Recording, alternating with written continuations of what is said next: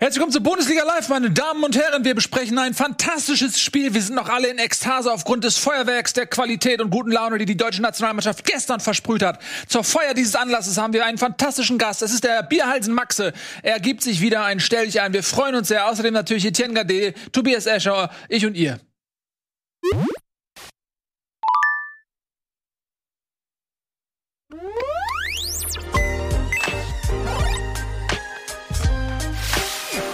EM-Studio, meine Damen und Herren. Es ist wieder EM-Studio, Bundesliga EM-Studio. Ja, Mann! Live im deutschen Internet und äh, wir begrüßen Max Bierhals. Herzlich willkommen. Schön, dass du da bist. Den weiten Weg aus Köln extra angetreten, um heute hier zu sein. Ja, ich habe extra einen schönen Raum hier. Ich sitze im Keller. Der Kölner schön. Keller, ne? Da ist rechts neben dir der VR, ja, oder? Wenn du mal rüberschwenkst. Sitzt der da? Ja, wenn ich. Der sitzt. Ah, da der, der ja, Juliana Steinhaus oder wer, wer ist gerade auf Schicht? Ja, die ist gerade auf Klo. Die kommt gleich wieder. Dann ah, ist klar. Die soll leise sein. Schicht. Hat man da so Schichten? Ja, die soll leise sein. ja. Ja. Kann sich ja melden. Außerdem natürlich Tobias Escher heute leicht erkrankt. Wie kann ja, man denn eigentlich krank werden, wenn man die ganze Zeit sich an die Vorschriften hält? Ich habe mich an die Vorschriften gehalten. Ich bin am Montag in den Regen reingeradelt und bin dann äh, eine Stunde lang durch den Regen geradelt. Na, und das deutsche Spiel gestern Abend hat mich zusätzlich krank gemacht. Jetzt ist also die Natur und die deutsche Nationalmannschaft schuld an Tobias Eschers Gesundheitszustand.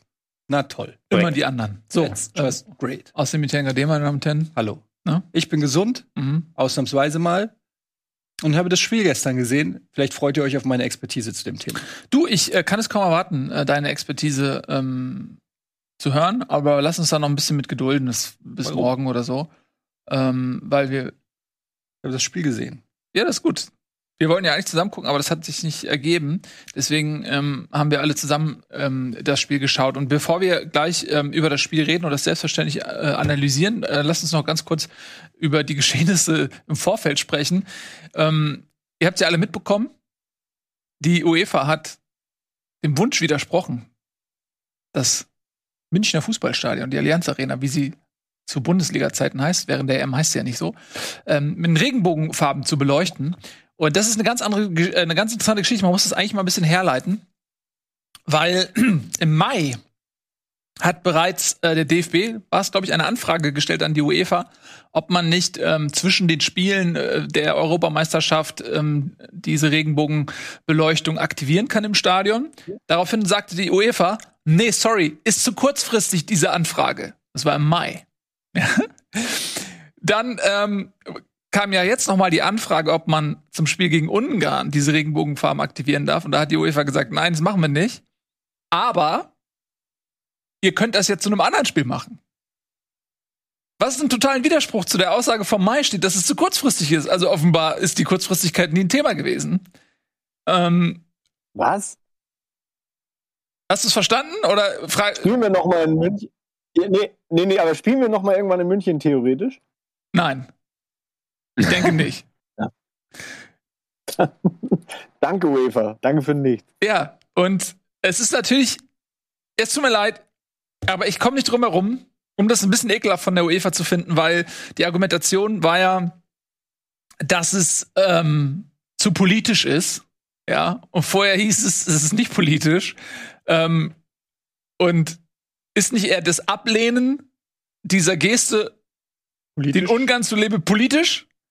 Ähm, also ich kann den Kurs überhaupt nicht nachvollziehen und ich finde, die UEFA hat da eine unglaublich unglückliche Figur gemacht.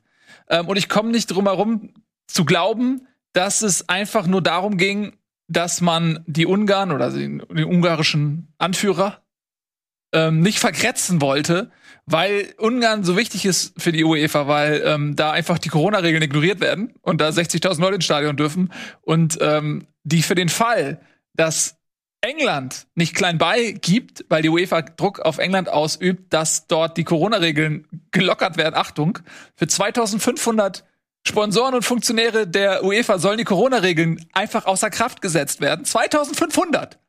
Und wenn Wembley das nicht macht, dann, dann droht die UEFA damit, ihnen das Finale wegzunehmen. Und da käme dann natürlich Ungarn ins Spiel. Dann wäre das natürlich in Ungarn ausgetragen, das Finale. Und um sich die Leute da warm zu halten, hat man sich wahrscheinlich entschieden, na komm, lassen wir den Regenbogen weg, das könnte die Ungarn in ihrer Homophobie, äh, Homophobie irgendwie beleidigen, ich weiß es nicht. Ähm, eine unglaublich unglückliche Figur. ähm, die quasi, finde ich, die UEFA dort äh, abgeliefert hat. Wie seht ihr das? Ja, ähm, ich muss sagen, mich nervt das Thema schon fast wieder so ein bisschen. Es ist schon wieder so, das ist halt in Zeiten von Social Media und so, so es geht immer so extrem steil dann nach oben und ist dann so das beherrschende äh, Thema und dann ist man auch immer leicht angenervt davon. De facto hat ja letztendlich das alles genau zu dem Gegenteil geführt, was wahrscheinlich letztendlich auch im Interesse von Ungarn ist oder von äh, Orban. Denn das Ganze hat ja, ähm, wie es zu erwarten war, eine komplette Gegenreaktion ausgelöst, hat das Thema erst richtig groß gemacht und die Leute noch viel mehr mobili mobilisiert und sensibilisiert und auf dieses Thema aufmerksam gemacht, als es wahrscheinlich gewesen wäre, wenn das Stadion einfach äh, in diesen Farben aufgeleuchtet, äh, erleuchtet worden wäre und ansonsten keiner das groß thematisiert hätte. Also die haben damit selber ein Fass aufgemacht, was sie, was sie eigentlich gar nicht wollten. Ähm, man kann man fast schon sagen, dass es so sogar vom Effekt her, wenn wenn das primär das ist, was man sich auch erwünscht, also nämlich Aufmerksamkeit für äh, Toleranz sozusagen äh, ge zu generieren, dann muss man sagen, war das ja im Prinzip ein voller Erfolg, auch wenn wir natürlich alle wissen, dass es so nicht geplant war. Ansonsten muss ich sagen, als Fußballfan bin ich langsam müde, ähm, jede Woche fast irgendeine Schlagzeile von der FIFA oder von der UEFA oder von irgendjemanden auf jeden Fall ganz oben zu lesen, wo ich immer denke, wie kann das eigentlich sein? Wie können die einfach auch das, was du gerade mit dem Stadion gesagt hast, ja? Wie kann das eigentlich sein, dass dass wir seit anderthalb Jahren irgendwie hier an uns mit Maßnahmen arrangieren und Kinder äh, als als Vater von zwei Kindern hier anderthalb Jahre Homeschooling dürfen keine Kinder sehen, aber wenn aber wenn König Fußball kommt, äh, dann dann gibt's da die Möglichkeit komplette Sonderregeln zu machen und so weiter. Da fehlt mir dann manchmal, obwohl ich den Fußball liebe und ihn auch gerade in der Pandemie brauche, damit ich überhaupt was hab, worauf ich mich freuen kann, geht's mir manchmal wirklich äh, auf den Zeiger und ähm, ja, ich habe das Gefühl in den letzten also klar, es geht schon länger, aber so in den letzten anderthalb Jahren hat der Fußball echt ordentlich an, an ähm, ja, Image eingebüßt. Mhm. So muss man, muss man, finde ich, sagen. Also Super es ist, League, ist, ist, äh, WM ja, Katar genau. Ähm, und, so, und so weiter und so fort. Max, wie siehst du das? Ja, finde ich auch. Es war kein sehr gutes Jahr für Fußball, wenn man das mit Super League und alles nimmt. Das war schon alles sehr auf die Fresse, dass man denkt, boah, will ich den Sport eigentlich noch so supporten? Bei dem Regenbogenthema finde ich eigentlich das, was, was Eddie gesagt hat, eigentlich genau richtig. Und es hat ja eher noch geholfen, dass das nicht das Stadion in Regenbogenfarben war. Was ich natürlich ein bisschen scheinheilig finde, wenn auf einmal wirklich alle ankommen. Also es fehlt ja nur noch, dass Heckler und Koch irgendwie sagt, wir haben unser, wir sind jetzt auch irgendwie, äh, haben jetzt auch alles in Regenbogenfarben oder was weiß ich wer. Also dass Söder alleine eine, eine Regenbogenmaske auf hatte und so, das sind ja alles so Sachen, da wird's ja. dann wieder, da hat es dann wieder so einen Peak erreicht, wo ich es dann ein bisschen lächerlich fand. Da wird es dann äh, sehr politisch. ist es natürlich cool, dass da voll ja. draufgelegt wird. Ja, genau. Das ist das Interessante, dann muss man sich mal angucken, wer hat eigentlich so für Homo-Ehe gestimmt im Bundestag ähm, und wer äußert sich jetzt wie auf Social Media. Ja. Das kann teilweise schon mal sehr demaskierend sein. Tobi. Ja, ich fand das, was Max gerade gesagt hat, stimmt ja auch. Also es ist natürlich dann wieder so, oder was Etienne gesagt hat, stimmt ja auch, es ist ja so wieder so hochgekocht, dass es in ein richtiges Extrem verfallen ist dass dann irgendwie Schalke erklärt hat, sie werden beim Testspiel gegen Wanne Eickel oder irgendwas die Eckfahren in Regenbogen machen, wo ich mir dachte, okay, kommt mal so eine Nummer runter, weil es geht ja, das ist so wichtig Symbolik ist, ist es am Ende des Tages Symbolik und ähm, wenn da natürlich ein Söder mit einer Maske von Regenbogenfarben rumläuft, dann das hat Max ja gerade richtig gesagt, da fragt man sich schon, okay, aber was hat die CDU, CSU in den letzten 20 Jahren so gemacht? Also das ist so, ähm, manchmal hat man das Gefühl, die Leute wollen mitschwimmen. Und das sind ja auch dann so leere Gesten, weil du kannst ja nicht gegen Toleranz sein. Du kannst ja nicht gegen Rassismus sein. Aber was du dann konkret tust, ist ja das viel spannender, die viel spannendere Frage. Und da würde ich mir wünschen, dass da äh, die Unternehmen und die Verbände nicht nur Worte nehmen, sondern auch Taten folgen lassen. Weil das ist ja das beste Beispiel. Die UEFA hätte hier ein Zeichen setzen können, aber hätte den Widerstand überwinden müssen, den Widerstand Ungarn, den Widerstand ähm, Orban, der ja auch sehr gut vernetzt ist in der UEFA.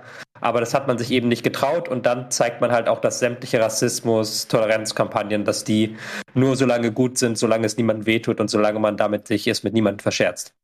Genau so ist es. Und ähm, ich bin mal gespannt, wie das in Zukunft aussehen wird. Die UEFA hat ja auch jetzt immer noch ihr Regenbogen-Logo, ähm, was sich, das ist so absurd, ähm, dass sie das Original noch durchzieht und sich wirklich äh, verkaufen möchte als Instanz für Toleranz und äh, ich Vielfältigkeit mein, und so. Wie oft sind Spieler mit Respektflaggen vor, äh, vor einem Spiel gewesen und haben irgendwie dafür äh, irgendwie Werbung gemacht?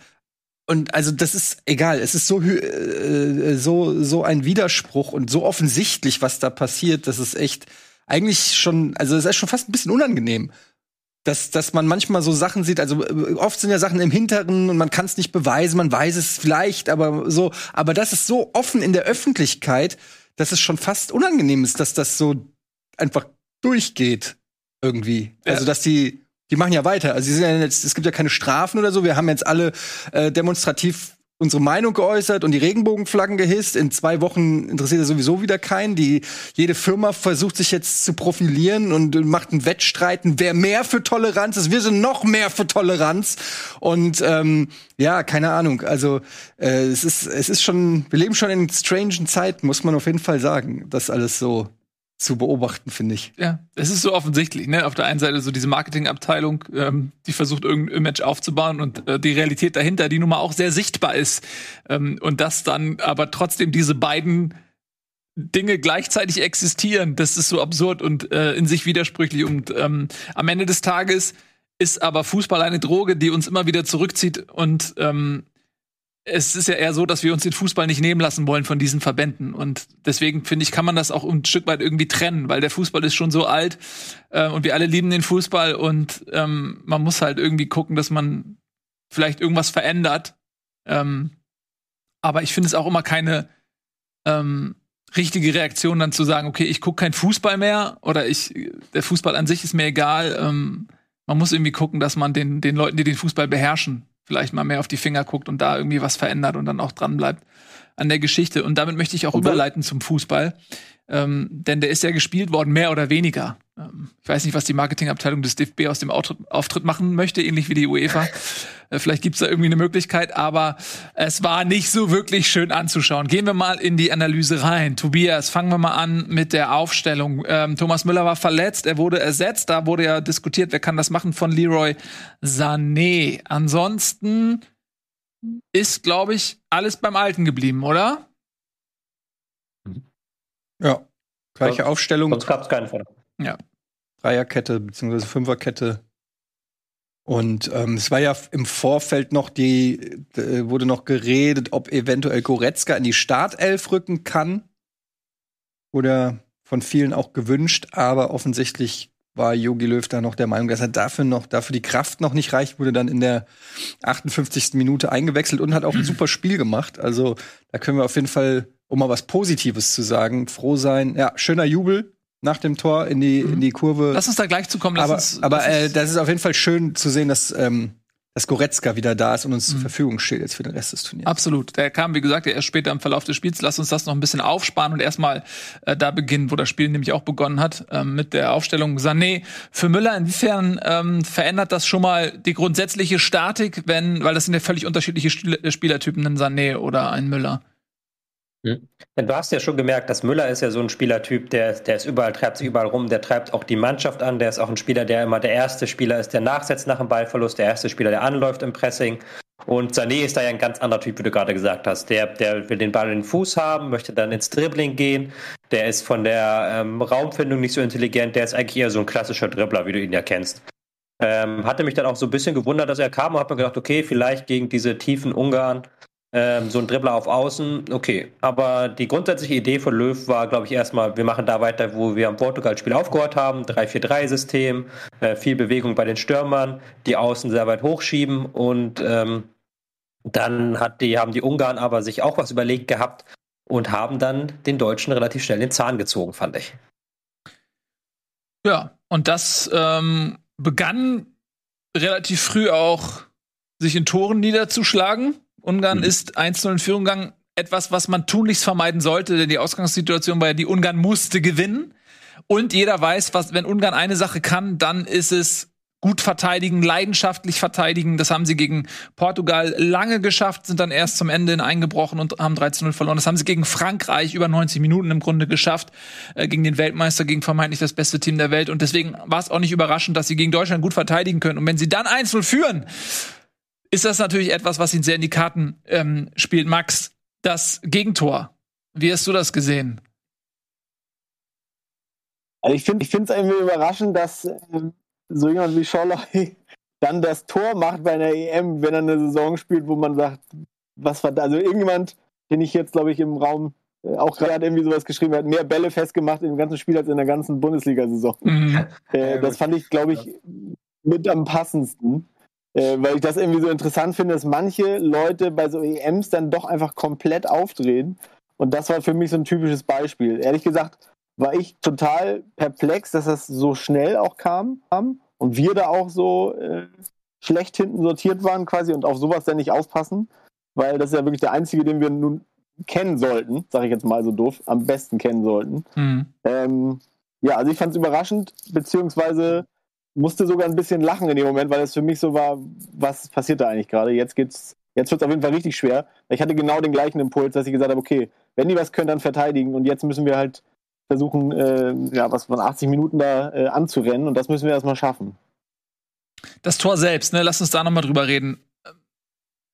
Ja. Da, Im Prinzip war das ja fast zwei gegen fünf oder so. Ähm, und dann kommt eine Flanke aus einem äh, absoluten Halbfeld, aus dem Halbfeld des Halbfelds die eigentlich überhaupt nicht gefährlich werden darf. Und dann hast du vorne die Innenverteidiger, die in so einer Situation in Raumdeckung stehen und nicht auf Manndeckung gehen, obwohl du nur einen Spieler da vorne hast. Wie kann das überhaupt sein, dass der so viel Platz bekommt und diese Flanke, also erstmal, dass die Flanke überhaupt geschlagen wird, dass der Ungar so viel Platz hatte, ohne unter Druck gesetzt zu werden, ähm, obwohl Deutschland in der Überzahl war und dann, äh, ne, also die Flanke überhaupt geschlagen werden kann und dass dann äh, Salah da noch im Strafraum auch quasi überhaupt an den Ball kommen kann. Das sind ja eigentlich zwei Dinge, die auf dem Niveau und mit dem Anspruch, die die deutsche Nationalmannschaft auch an sich selber hat, überhaupt nicht passieren dürfen. Also ich kann mir das nur so erklären, da, erklären, dass sie gedacht haben, dass sie halt Überzahl im Strafraum haben und deshalb auf Raumdeckung gegangen sind, nicht auf Manndeckung, weil du hast eigentlich immer Überzahl im Strafraum.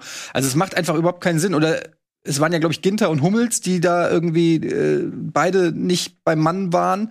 Ähm, vielleicht einfach auch ein Absprechfehler irgendwie, dass der eine gedacht hat, äh, nimm du ihn, ich habe ihn sicher, der Klassiker. Äh, es ist auf jeden Fall nicht erklärbar, weil im Umkehrschluss macht ja die deutsche Mannschaft bei dieser EM genau das, nämlich diese Flanken aus dem Halbfeld und müssten ja wissen, dass davon 90 Prozent oder was weiß ich immer wieder rausgeköpft werden. Also sie sehen es ja im eigenen Angriffsspiel, sind sie ja konfrontiert mit der Lösung die sie anbieten müssten in dieser Situation. Es ist absolut unerklärlich, wie dieses Tor zustande kommt, ehrlich gesagt. Ähm, ich möchte die Ungarn ein bisschen loben da, weil das war ein und für sich schon so ein makelloser Konter. Du spielst den ersten Pass auf den Stürmer, der legt ihn ab, startet dann sofort in Richtung Spitze. Ähm, der Ball, der dann abgelegt ist, wird sofort nach außen gespielt. Du ziehst den Gegner erst in die Mitte, öffnest du dein Spiel auf die Außen und suchst dann in der Folge relativ schnell den Ball in den Strafraum. Also da eigentlich alles perfekt. Aber ihr habt es ja dennoch gerade schon alles richtig analysiert. Also da sind dann so viele Punkte, wo Deutschland hätte eingreifen können. Das geht schon bei der Ablage von Zoller los, den, er, den darf er nie so einfach ablegen. Ähm, der Ball auf Außen, Außen komplett frei. Der ähm, ungarische Außenverteidiger, kann da die ganzen Flügel lang marschieren. Salai kann da ganz frei franken und Soloy, der macht das super intelligent, der macht das perfekt, wie du als Stürmer machen musst, postiert sich zwischen den beiden Innenverteidigern, sodass die Innenverteidiger eine Entscheidung treffen müssen. Sodass die Innenverteidiger miteinander reden müssen, wer jetzt in die Manndeckung geht. Und in dem Moment, wo die Innenverteidiger das nicht tun, ist er komplett blank. Und das war ein perfekter Laufweg von ihm. Aber klar, da muss halt dann entweder Ginter sagen, Hummels hinter dir oder spätestens in dem Moment, wo der Gegner zur Flanke ansetzt, muss Ginter nach vorne rücken auf den Mann. Ähm, aber so, dass ein Verteidiger zwischen zwei Angreifern freisteht, das ist ein Traum für jeden Verte äh, Angreifer, meine ich. Ja, und wenn äh, Schalloy eins kann, dann ist es Kopfballspielen. Das hätte man sich auch denken können. Ja, und aber, das. Also ja? ein Punkt, den du auch angesprochen hast, Nils, ist halt auch die Flanke. Also ich habe es mir jetzt gerade hier auch noch mal angeguckt. Wir dürfen es natürlich nicht zeigen, aber es ist schon erstaunlich, wie frei ähm, also hat das was mit Unterschätzen zu tun oder nicht ernst nehmen? Also ähm, groß wäre der nächste Spieler gewesen mhm. und er ist, ich würde mal, ich würde mal schätzen, drei, vier Meter vom Flanken. Und er geht noch nicht rauf. Er setzt nee. ihn nicht richtig unter Druck. Genau. Und er hat sogar noch die mhm. Zeit, also sich die Kugel so einen halben Meter vorzulegen, damit er auch richtig schön Schwung und Drall drinne hat und so. Also es ist schon ein sehr kurioses Tor. Ja, absolut. Und das ist so ein Ding, ähm, was ja dann auch oft bemängelt wird, dass du, wenn Kimmich als Rechtsverteidiger aushelfen muss, im Zentrum keinen Spieler hast, der diese aggressive, defensive Denke hat. Ja, sowohl ein Groß als auch ein Gündogan sind eben kein Kanté und kein Kimmich. Ähm, und ich wage zu behaupten, wenn da ein Kimmich gestanden hätte, der hätte den angebüffelt.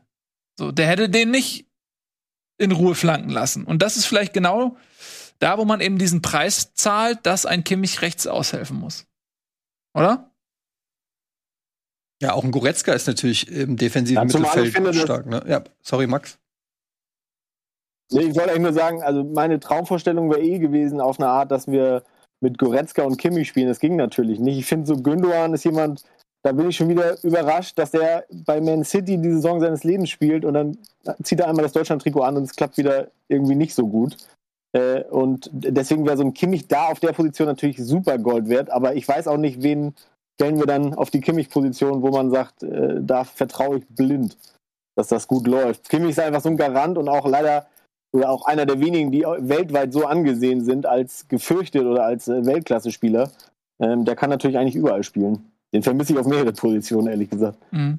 Ich muss aber sagen, wenn man Kimmichs Spiel gegen Portugal sich noch mal vor Augen führt, wie wichtig er da war, auch von der Position aus, was er da alles bewerkstelligt hat, seine, seine Flügelwechsel auf Gosens und was er von, von, von, den rechten Flügeln für Gefahr gesorgt hat. Und das ist ja auch oft so, dass du ähm, gegen Gegner spielst, wo du darauf angewiesen bist, dass von den Flügeln aus irgendwas initiiert wird wenn die Mitte zu ist. Und äh, ja, wenn du dann Kimmich hast, kannst du es machen. Wenn du kein Kimmich hast, hast du vielleicht einen Ginter da und wie gut Ginter flanken kann, das äh, haben wir auch in diesem Spiel gesehen, da kommen wir gleich nämlich doch zu. Vielleicht ist das eine ganz gute Überleitung, ähm, denn dieses 1-0 der Ungarn war im Prinzip so eine Flanke, die ähm, auf deutscher Seite von äh, äh, Ginter geschlagen worden ist, gefühlt äh, mehrere Dutzend Male und äh, komplett verpufft ist im Zentrum der Ungarn, wo du natürlich einen Willy Orban stehen hast, der ähm, alles wegköpft und wo du aber auch keinen deutschen Spieler hast, der da gefährlich ist bei solchen hohen Flanken. Also du hast halt keinen klassischen Mittelstürmer, keinen Sandro Wagner-Typ, keinen Lewandowski-Typ. Ähm, und man hatte immer das Gefühl, die Ungarn wissen ganz genau, pass auf, wir lassen den Ginter an dieser Position frei soll er mal machen, das wird zu nichts führen. Und was mich so erstaunt ist, dass das funktioniert hat. Dass die Deutschen wirklich immer wieder in die Verlegenheit kamen, dass Ginter aus dem Halbfeld irgendwas machen muss, wie auch gegen Portugal schon. Nur, dass sind da irgendwann die Tore gefallen, weil Gosens Platz hatte. Gegen Ungarn hatte Gosens keinen Platz. Und auf einmal ist denen nichts mehr eingefallen. Tobias, erklär mir das. Ich, ich habe das, glaube ich, auch, wir haben es, glaube ich, auch als Grafik tatsächlich vorliegen, wie die Ungarn verteidigt haben und das genau das gemacht haben, was du gerade gesagt hast. Die wollten genau das provozieren. Also die Ungarn haben sich in einem 5-3-2 sehr tief hinten rangezogen. Man sieht hinten richtig, wie sie da Mann gegen Mann spielen konnten und haben das auch gemacht. Also Kimmich wurde von Fiola regelrecht Mann gedeckt und äh, Nego hat auch Gosens komplett verfolgt über das ganze Spiel hinweg, sodass die beiden nie anspielbar waren. Und auch im Mittelfeld haben sie immer wieder rausgerückt auf Gündogan und Groß. Und den einzigen, wenn du hier guckst, der frei ist bei dieser ganzen Aufstellung, ist Ginter. Und den haben sie auch ganz offensichtlich freigelassen. Also das, das habe ich erst gedacht, okay, machen sie das jetzt hier so aus Versehen? Haben sie, ist das einfach, dass Deutschland da die Lücke hat? Und irgendwann ist dann aufgefallen, das ist, die wollen das so. Also die haben ganz off offensiv diese Pässe auf äh, Ginter provoziert, weil sie der Meinung waren, dass Ginter von allen deutschen Spielern auf dem Feld der schlechteste Aufbauspieler ist. Und äh, wenn der keine Passoption hat, dann könnte man das deutsche Spiel gut lahmlegen und dann ihn eben zu diesen komischen Flanken zwingen, die leidlich ineffektiv waren. Und die Ungarn haben dann immer wieder gut nachgeschoben. Schäfer ist dann auch ab und zu rausgerückt und an und für sich haben sie auch sehr gut verteidigt. Aber dass sie, dass es halt gereicht hat, außen auf Kimmich und Gosens eine Manndeckung zu setzen ähm, und das deutsche Offensivspiel dann total nicht stattfand, das war schon unterwältigend schlecht von der deutschen Mannschaft. Warum ist es nicht möglich? Ich weiß, die Ungarn steht sehr tief und da ist wenig Raum bis zur Grundlinie. Aber warum ist es so schwierig, Doppelpässe zu spielen? Warum ist es so schwierig, mit Tempo in den Strafraum reinzugehen und dann vielleicht ähm, einen Steckpass zu machen, Doppelpass zu machen ähm, und dann irgendwie mit Tempo aufs Tor zu gehen, dass du entweder einen Elfmeter provozierst oder dass du in der Lage bist, zum Torabschluss zu kommen oder den Ball noch mal quer zu legen. Äh, ich erinnere mich an drei Situationen, irgendwann in der 80. Doppelpass mit Toni Kroos oder wann das war. Ähm, das war, glaube ich, der erste. Das war der erste und einzige Doppelpass. Dann gab es eine Situation mit Kai Havertz, der es einmal geschafft hat, mit Tempo ähm, rechts vom Tor Richtung Grundlinie zu kommen und ihn quer zu legen, was direkt gefährlich wurde. Kam leider äh, kein Spieler ran, aber es war immerhin eine gefährliche Situation. Das hat man dann äh, zweimal gesehen. Dann kam noch einmal ein schöner Chipball von Kimmich auf Havertz, den er leider nicht verarbeiten konnte. Der ist ihm zu weit vom Fuß gesprungen. Das war die dritte gefährliche Situation. Und das war es ja im Prinzip schon fast. Ja, ich glaube, das sind, äh, da, äh, es gibt verschiedene Gründe, warum das ist. Zum einen muss man sagen, ähm, dass ein bisschen einfach der Mut fehlt, also dass man einfach Angst hat, äh, einen Ballverlust äh, und einen Konter einzuleiten, weil man natürlich auch weiß, dass, dass man Konter anfällig ist und das will man oh, auf jeden Fall äh, verhindern. Ähm, und dann, äh, also ich könnte mir auch vorstellen, dass es vielleicht sogar wirklich die Ansage gibt, dass nur bestimmte Spieler es überhaupt dürfen. So jemand wie Sané versucht es zum Beispiel fast immer, andere versuchen es gar nicht. Also das ist schon auch ein bisschen auffällig. Und dann ähm, war auch einfach von den Stürmern selbst die, äh, zu wenig Bewegung. Gerade wenn die, ähm, wenn die Ungarn so tief stehen, dann musst du dich, du kannst nicht die ganze Zeit stehen bleiben. Du musst irgendwie, äh, du musst ja den Abwehrspieler auch mal natzen. Du musst ja mal irgendwie eine Körpertäuschung machen, mal nach, einen Meter nach links und dann nach rechts oder irgendwie, ja, irgendwas musst du anbieten. Und das, das war mir einfach auch zu wenig. Und dann ist es natürlich auch schwer, selbst wenn du alleine auf den Strafraum zurennst und jeder hat einen Abwehrspieler auf dem Fuß stehen, dann äh, passiert halt auch nicht viel. Da war einfach viel zu wenig, meiner Meinung nach, Bewegung und zu wenig Mut letztendlich, was dafür gesorgt hat, dass eben das Spiel so, wenig so in lang allen war. drei Spielen, oder? Ja, im Prinzip schon. Nur bei, sorry, bei Portugal steht halt nicht so drei- tief wie Ungarn. Da ist es ein bisschen leichter dann noch. Exakt, die wollen halt mitspielen, aber was ich halt dachte, ist bei, bei Gnabry und Sané denke ich mal immer als erstes so, ja, das sind ja genau die wir wollen.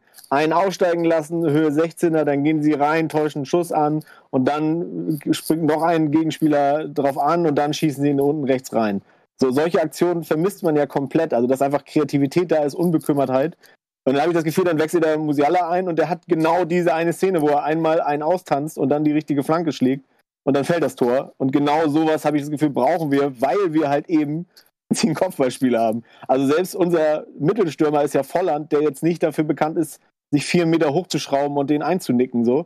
Äh, deswegen sollten wir mit diesen Flanken aus dem Halbzelt, da finde ich das einzige Mittel, was ich immer gut finde, was er bei Bayern auch gut gemacht hat, ist ja zum Beispiel, dass Kimmich diese Chipbälle tatsächlich in die äh, Leerräume quasi in 16er spielt, über die, über die Abwehrkette rüber. Wenn die funktionieren würden und er die Position hätte, hätten wir auch noch eine Waffe mehr, aber die kommen ja auch nicht zur Geltung teilweise. Ich finde uns vorne tatsächlich unfassbar unkreativ und zwar wirklich so, dass es sogar eigentlich gar keinen Spaß macht, sich teilweise die Sachen anzugucken. Es ist Äh, furchtbar. haben auch mehrere Nationen. Es ist furchtbar, sich anzugucken. Es macht überhaupt keinen Bock. Man sitzt vorm Fernseher und es fühlt sich an wie so ein Handballspiel und aber ein langsames Handballspiel. Der Ball ist auf rechts und manchmal ist ja so, Sané dribbelt an, zieht sogar zwei, drei, vier, fünf Leute auf seine Seite und wenn du denkst dir so, okay, jetzt hast du da es geschafft, da ganz viele Abwehrspieler auf dich zu ziehen, dann muss der Ball aber mal schnell auf die andere Seite äh, rüber und dann wird der erstmal nach hinten, dann wird noch mal geguckt dann, und in der Zeit hat sich Ungarn schon wieder gesortiert. Du sitzt vorm Fernseher und du kannst es, es ist kaum auszuhalten. Es ist wirklich kaum auszuhalten. Tobi, Es warum da ist das? Zwei Sachen. Ja. Es gibt da, ich möchte da direkt eingreifen zu. Es gibt da mehrere Sachen, weil ähm, dieses Bewegung ist, ist, ähm, ist natürlich richtig, aber ist natürlich auch so ein Allgemeinplatz, weil Bewegung an sich muss ja eigentlich immer da sein und das ist immer gut, aber wenn du dich natürlich in die falschen Räume reinbewegst, bringt das auch nichts. Ich weiß nicht, ob ihr es gestern geguckt habt, Christoph Kramer und Peter Hüballer haben dann nach dem Spiel im ZDF noch ein bisschen diskutiert und sich auch ein bisschen die Haare bekommen. Naja, die Bei Haare Peter bekommen Hüballer- haben sich nie, ähm, äh, Ja, die Situation ein bisschen unterschiedlich gesehen. Ja, ja, war ein fachlicher Streit, also waren sich nicht eine Meinung. Und ähm, Peter Hüballer meinte in etwa, man müsse mehr hinter die Kette laufen, wo Christoph Kramer richtig bemerkt hatte, dass man, wenn man gegen den so tiefen Gegner hinter die Kette läuft, steht man im Aus, wenn man da einen Sprinter die Kette ansetzt. Aber beide hatten schon so ein Stück weit recht, weil du brauchst einerseits natürlich Läufe in die Tiefe, halt was anbieten, aber du brauchst auch Spieler, die im Mittelfeld entgegenkommen. Und da sind wir wieder bei dem, was ich vorhin bei Adam Soloy gesagt habe. Adam Soloy stellt sich zwischen Hummels und Ginter und zwingt die beiden dazu zu reagieren. Und nun ist die deutsche Mannschaft, da bewegen sich zwar die Spieler, aber dann geht mal Sané nach rechts außen und Kimmich ein Stück weit in die Mitte, aber die Spieler bleiben halt in den Positionen, aber sie sind nie zwischen den gegnerischen Spielern, sie sind nie zwischen den gegnerischen Ketten, sie sind nie wirklich hinter der gegnerischen Kette. Das heißt, der Gegner muss keine Entscheidung treffen. Oder relativ wenige Entscheidungen treffen. Der Gegner muss einfach nur rufen, einmal, hey, hier, Sané kommt rüber, nimm du ihn auf, dann, hey, Kimmich kommt darüber, nimm du ihn auf. Aber diese, diese ähm, Risikobereitschaft, sich zwischen den Linien anzubieten, zwischen den Räumen, die gibt es nicht. Und auch die Risikobereitschaft, diese Pässe dann zu spielen. Das ist ja das mit Ginter, das Ding. So, das haben sie ja mit Ginter schon den richtigen ausgewählt, weil Ginter hatte dann ja teilweise vor sich Räume frei. Und ein risi riskanterer, risikobetonter Spieler als äh, Ginter hätte den Ball einfach mal genommen und wäre diagonal Richtung Tor gelaufen. Weil der Weg war ja zeitweise frei. Und hätte Ginter sich da auch in einem 1 gegen 1 gegen seinen Gegenspieler durchgesetzt, dann hätte der, hätte der zur Schusschance kommen können. Aber da hat dann halt auch wieder diese Risikobereitschaft gefehlt, Innenverteidiger Dribblings in die freien Räume anzubieten und dann den Doppelpass zu spielen. Sowas siehst du von der deutschen Nationalmannschaft gerade relativ wenig, weil da eben das Risiko fehlt und eben eine sehr konservative Denke vorherrscht, nämlich wir halten den Ball und kümmern uns darum, dass wir keine Konter kassieren. Du musst natürlich auch einen Spieler haben, der über diese Qualitäten verfügt. Ne? Also, dass ein Ginter ins ja, Dribbling klar. geht, im 1 zu 1 als Sieger hervorkommt äh, und dann noch einen Doppelpass erfolgreich spielt in, im Strafraum. Also, das äh, ist auch viel verlangt für jemanden, der das nicht macht. Und ähm, das mhm. können ja selbst Deswegen. die anderen Spieler weiter vorne offensichtlich nicht so abrufen, die das ja. eigentlich machen könnten. Äh, und da sind wir nämlich ähm. schon. Ja, bitte, Tobi? Ja, genau. Deswegen haben die äh, Ungarn ja auch Ginter ausgerufen. Also, sie haben ja nicht auf der anderen Seite Rüdiger freigelassen. Ginter weil sie gewusst hätten, Rüdiger Rüdiger wäre dann durchgestartet. Rüdiger wäre mit dem Ball eiskalt ja. durchgestartet und hätte dann Dribbling versucht. Genau. Wir reden gleich noch ähm, über die Wirkungslosigkeit der Offensive ein bisschen weiter. Äh, natürlich geht's dann auch um Spieler wie Gündoğan, ähm, Nabri, Sane natürlich auch. Äh, aber wir machen einen klitzekleinen Werbespot. Nur einen. Und dann sind wir gleich wieder da.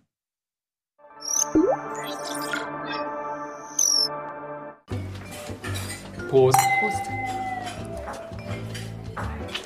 Du, ich weiß, das ist unser erstes Date und da fragt man sowas nicht.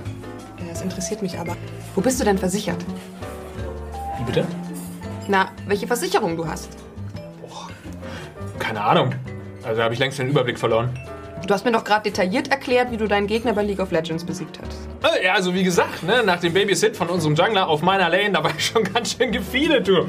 Da ist der Nexus freiwillig zersprungen, das kann ich dir verraten. Und bei FIFA kennst du den Wert jedes Spielers. Ja gut, mit Marco Reus bei einem Konter, der hat halt nur so eine 76er Wertung beim Antritt und mit einer 74er Sprintgeschwindigkeit, da kommst du nicht weit gegen so einen Davies mit einem 96er Pace oder so. Meine Herren, du. Und Versicherungen sind dir zu kompliziert. Ja, wer soll denn da den Überblick behalten? Du, sorry, das wird mit uns beiden nix. Lad dir mal die Clark-App runter, trag deine Versicherung ein, dann passiert dir sowas Peinliches auch nicht mehr beim ersten Date. Ciao.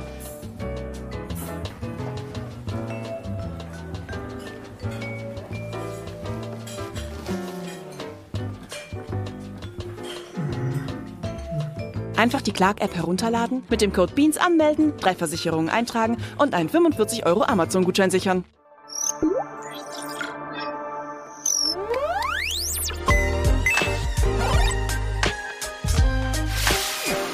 Da sind wir wieder. Herzlich willkommen zurück beim Bundesliga EM Studio. Max Bierhals heute zu Gast, meine Damen und Herren. Ich freue mich sehr. Aus dem Kölner Keller zugeschaltet. Und außerdem natürlich Etienne und Tobi, der etwas erkältet ist. Wir haben gerade schon so ein bisschen angefangen, das deutsche Spiel zu analysieren. Und da gibt's noch eine Menge zu besprechen, denn da hat vieles nicht gut funktioniert. Wir haben jetzt äh, schon so ein bisschen über die Abwehr gesprochen, über Matthias Ginter, der ganz bewusst offensichtlich von den Ungarn isoliert wurde und dazu angehalten wurde, das äh, Aufbauspiel zu versuchen.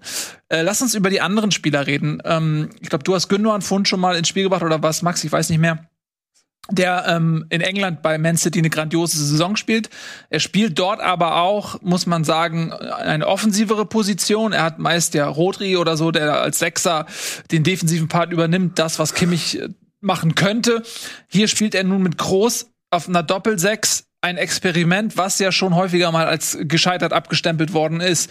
Ähm, wie kann das sein, dass ein Gündogan so wirkungslos erscheint in so einem Spiel wie gegen Ungarn? Nicht nur gegen Ungarn. Tobi. Ja, also Oder wenn Max? ich jetzt dran bin, ich würde, ist es ja, so sorry. Ich wollte nur einmal sagen, es ist ja irgendwie auch spannend, dass Spieler von Guardiola immer im Verein gut sind. Man kann ja auch Sané nennen, der ja auch zu der Zeit bei Man City auch eine gute Rolle gespielt hat, aber sofort mhm. eigentlich als er weggegangen ist, er hat bei Man City am Ende gespielt, aber trotzdem hat er eigentlich vorher immer so Sachen gemacht, wo man sagt, wow, wenn er die mal bei uns machen würde, dann wäre ja wieder alles gut. Und das sieht man jetzt halt am Anfang der Saison bei Bayern hat man es ein bisschen gesehen, aber auch schon relativ lange nicht mehr. Und das finde ich halt einfach interessant, dass man es nicht schafft, äh, würde ich jetzt so kritisieren, so ein bisschen, dass man es nicht schafft, diese Stärken der Spieler, die sie anscheinend über die Saison sich angeeignet haben oder die sie schon immer hatten, dass man die nicht einfach ausspielt und in der Nationalmannschaft noch mehr zur, zur Geltung bringt. Also da habe ich mhm. bei Gündogan total das Gefühl, der hat ja auch eine riesen Torgefahr. Also ich glaube, ich schätze jetzt gerade, er hat bestimmt 16 Saisontore gemacht oder 12 oder so, was unfassbar viel ist für ihn. Äh, und dass man da die Stärke nicht nutzt, äh, finde ich schon teilweise ein bisschen schade. Ja, wie kann, wie kann das sein? Weil gerade Manchester City ist es gewohnt, gegen tiefstehende Gegner zu spielen. Ja, das, was die deutsche Nationalmannschaft jetzt gegen Ungarn ähm, hatte, dieses Bollwerk, das ist für Manchester City eigentlich Tageswerk und dort hast du einen Gündogan, der exakt diese Rolle hat, nämlich in diesen engen Räumen Lösungen zu finden, äh, Pässe durchzustecken oder eben äh, auch mal aus 16 Metern einfach den flach in die Ecke zu legen. Ne? Du sagst es richtig, Max, das hat man bei City in der Saison häufig gesehen. Warum klappt das nicht in der Nationalmannschaft? Du hast ja auch häufig bei City einfach diese, dass äh, Kevin De Bruyne sich zurückfallen lässt, dann so einen Doppelpass spielt mit Gündogan oder Gündogan einfach in die Tiefe geht so und das hast du in der deutschen Nationalmannschaft sehr wenig. Ähm, da wundert es mich immer, wie tief er spielt und wie häufig er dann in einer sehr tiefen Position neben Groß auftaucht, was ich gar nicht wünschenswert finde von ihm. Also ich finde schon, dass er ein guter Achter ist und auch ein, äh, ein guter Achter ist untertrieben, ein exzellenter Achter, aber dann müsste er Vorwärtsläufe einstreuen, dann müsste er Doppelpässe spielen, dann müsste er auch entgegenkommende Bewegung von den Stürmern es geben, damit die mal einen Verteidiger rausziehen und Gündogan dann in den Raum starten kann. Aber irgendwie verliert ihm, ich habe immer das Gefühl, es verlässt ihn jeglicher Mut, wenn er zur Nationalmannschaft kommt.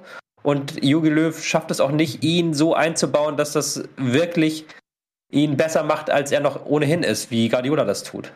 Also ich bin ja der Letzte, der hier irgendwie das große taktische Verständnis hat, aber ein großer Unterschied ist ja, korrigiert mich, wenn ich falsch liege, Viererkette, Fünferkette auf jeden Fall bei Man City.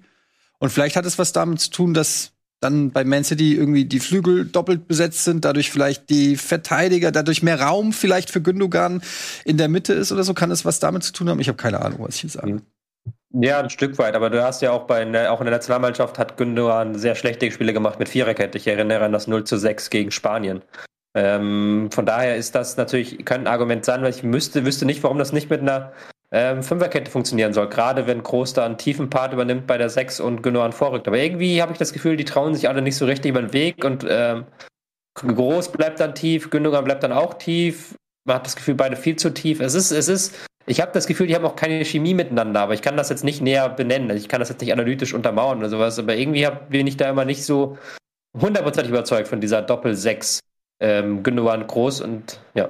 Aber es kann, also für mich wirkt das wirklich so, also klar, er ist offensiver bei Man City, aber dass das Löw ihm so sagt, dass du eher, also da ist ja auch immer sehr viel Rotation vorne im Sturm, die wechseln ja die Position sehr viel, dass er vielleicht da einfach sich raushalten soll, so nach dem Motto, ähm, Ilkay, stör die Stürmer nicht bei, bei dem, was sie machen. so, oder?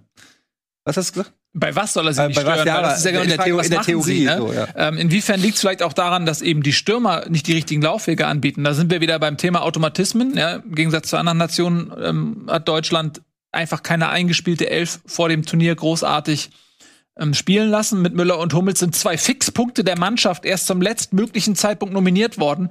Das äh, verstehe ich persönlich nicht, warum die nicht früher gekommen sind, um denen noch ein paar Testspiele mitzugeben, weil die Entscheidung, kannst mir nicht erzählen, dass die kurz vor zwölf gefallen ist. Ähm, und äh, dann äh, hätte man eine Mannschaft vielleicht noch länger irgendwie mit dem System zusammenspielen lassen, hättest du vielleicht eben auch vorne genau diese Situation mal trainieren können, weil es ist wirklich so, wenn du dir die Spiele anguckst, gegen Frankreich waren sie komplett einfallslos. Da gab es eine Torchance äh, von Nabri. Gegen äh, Portugal ist es ein anderes Spiel. Wir haben Portugal immer weggehauen. Portugal äh, ist nicht defensiv vom Naturell her so, wie äh, Ungarn das ist oder wie Frankreich das ist. Die können einfach nicht so gut verteidigen. Die denken zu offensiv. Die haben ihre Qualitäten in der Offensive. Das ist ein ganz anderes Spiel. Und du siehst ja aber, dass die Idee dieselbe ist. Nämlich auch da habe ich schon gemeckert. Ey, wieso spielt Ginter die Bälle aus dem Halbfeld hoch rein? Das hat ein paar Mal zu Beginn nicht funktioniert und irgendwann hat er Gosens gefunden. Der, der war der Schlüssel gegen Portugal, dass Gosens auf links frei war und dann in der Lage war, äh, angespielt zu werden und entweder abzulegen ähm, auf jemanden im Strafraum oder selber zu schießen oder das Tor zu machen äh, per Kopf. Und äh, diese Komponente ist ja wieder gegen Ungarn komplett weggefallen. Und dann müsstest du ja eigentlich erwarten, okay, jetzt haben wir Plan B oder Plan C. Aber trotzdem kommst du wieder mit Ginter und diesen Flanken ins Nichts. Und ansonsten wird sich der Ball hin und her geschoben. Und ich, ich, verstehe wirklich nicht, warum die nicht in der Lage sind, sich vorne mit ihren Laufwegen so zu finden, dass du mal wirklich über Doppelpässe äh, in eine Schusssituation kommst im Strafraum. Äh, du hattest zu keinem Zeitpunkt wirklich eine Druckperiode, eine Drangphase, wo du gesagt hast, okay, jetzt werden die, jetzt schwimmen die Ungarn mal. Pam, pam, pam. Jetzt gehen sie mal ins Risiko. Ähm, auch das Tor durch Goretzka und auch das Tor durch Harvards waren im Prinzip auch ein bisschen durch Glück bedingt. Ja, Musiala kam, du hattest ihn von angesprochen, ähm, ich wollte noch ein bisschen damit warten. Äh, Musiala kam, hat ein bisschen äh, für Druck gesorgt, der hat diese 1 zu 1 Situation super aufgelöst und ihn nach hinten gepasst. Das Tor, das 1 zu 1 war ein Fehler, auch ein Stück weit von Gulaschi, Gulaschi das war eher so ein Chaos-Ding. Wo, wo sind die Chancen, wo sind die Automatismen in, gegen den tiefstehenden Gegner? Das finde ich, weil wir da gerade schon überleiten, ähm, das hat mich ja noch mehr schockiert als die erste Halbzeit, wo halt dieser Plan A nicht aufgegangen ist. Aber äh, Löw hat ja auch immer betont, man hat mehrere Systeme. Nicht nur Löw, sondern auch die Spieler haben gesagt, okay, Fünferkette, Viererkette ist gar nicht so wichtig. Im Zweifel können wir immer noch ein anderes System anwenden. Aber dann habe ich diese zweite Halbzeit gesehen und ich habe mich wirklich über weite Strecken der Halbzeit gefragt, was spielen die gerade? Ist das jetzt eine Viererkette mit Ginter rechts? Ist Sané, soll Sané da Rechtsverteidiger einer Fünferkette spielen? Äh, ist das ein Dreier-Mittelfeld mit Groß, Gündogan, äh, Kimmich? Ist Gündogan Zehner? Da hat, das hat er überhaupt, da war gar keine, überhaupt keine Abstimmung mehr drin in dem ganzen Spiel. Und das war, war wirklich nur wie so ein wilder Hühnerhaufen, die irgendwie versucht haben, den Ball da vorne reinzubekommen. Das hat der Löw nach dem Spiel sogar zugegeben, dass man dann irgendwann einfach angefangen hat, Stürmer einzuwechseln, um den Ball irgendwie in den Strafraum zu bekommen. Und das ist halt so ein Red Flag für mich, wenn du halt nach 45 Minuten schon so völlig die Ruhe verlierst und dann halt auch überhaupt keinen Plan B präsentierst. Also nicht mal den Ansatz eines Plan Bs, sondern einfach dir irgendwie mit individueller Klasse da was hin improvisieren willst. Und das gegen Ungarn, dass du da nicht die Ruhe bewahrst, das war schon sehr, sehr ähm, enttäuschend. Ja, es ist ein bisschen traurig, dass du das auch so siehst. Ähm, ich denke mir manchmal so, ja, okay, ich, wer bin ich? Aber wenn dann du kommst und sagst es so, dann denke ich mir, ja, alles klar, das ist offensichtlich doch wirklich so, wie es wie es augenscheinlich zu sein scheint, oder Max?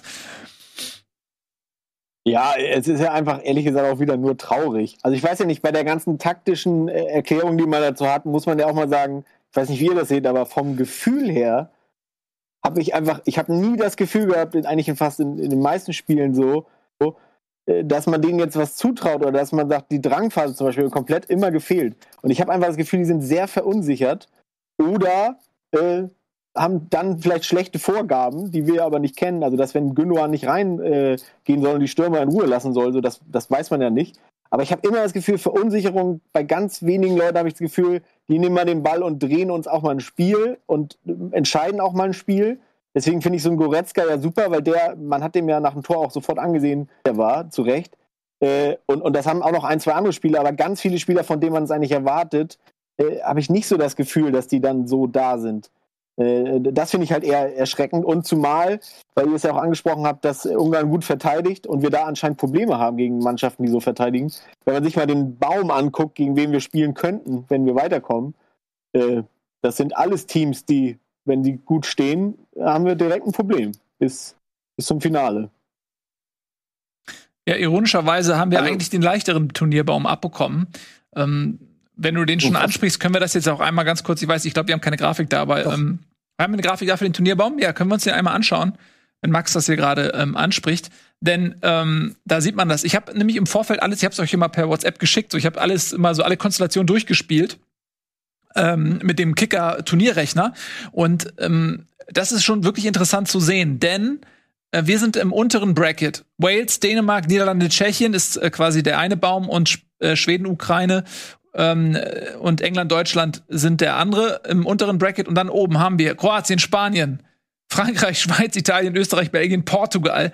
Also das ist der deutlich schwierigere Turnierbaum. Und ähm, derjenige, der das Spiel Deutschland, England gewinnen wird, der ist äh, natürlich absolut Favorit aufs Finale, also ins Finale zu kommen, zusammen mit den Niederlanden, die dann aus dem linken äh, Viertel kommen. Unter normalen Umständen, aber nicht, wenn wir so spielen wie gestern mit den Schwierigkeiten. Ganz genau. Weil da bin ich bei Max. Dann ja. hast du nämlich, äh, sag ich mal, naja, eigentlich nur mit Ausnahme vielleicht von Niederlanden, die auch äh, relativ gepflegten Offensivfußball spielen, ähm, aber auch hinten stark. Äh, brauchen wir nicht drüber reden über die über die äh, Abwehrreihe von von Niederlande. Also haben wir hier nur Mann, haben wir es hier nur mit Mannschaften zu tun, wo wo wir mit so einer Leistung wie gegen äh, gegen Ungarn gestern äh, gegen alle Mannschaften vermutlich mehr Probleme kriegen, als wenn wir ja keine Ahnung gegen Spanien oder Portugal nochmal spielen müssten.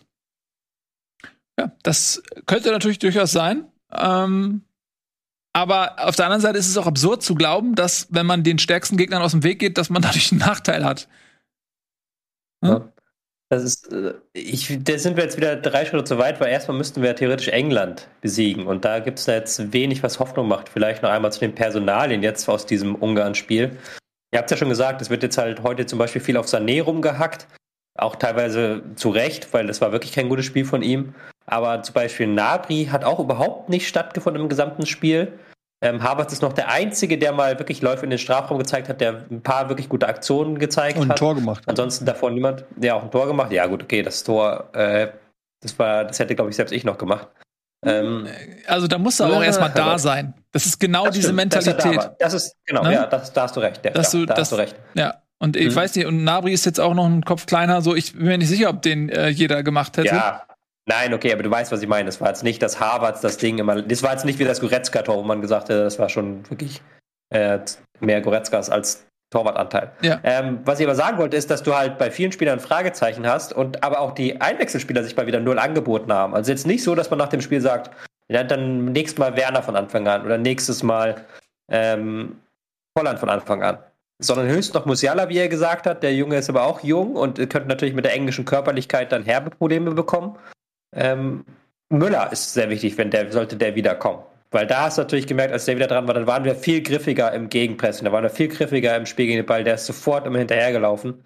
Ähm, das wäre, glaube ich, sehr wichtig. Aber ansonsten sind da mir momentan zu viele Spieler in zu vielen Rollen, die nicht funktionieren bei der Nationalmannschaft. Hm. Ich hätte Müller eingewechselt, auch als Trainer. Also selbst wenn er nicht hätte laufen können, ich hätte ihn einfach, ra- damit er auf dem Platz die Kommandos gibt, weil diese Mannschaft wirkt völlig planlos.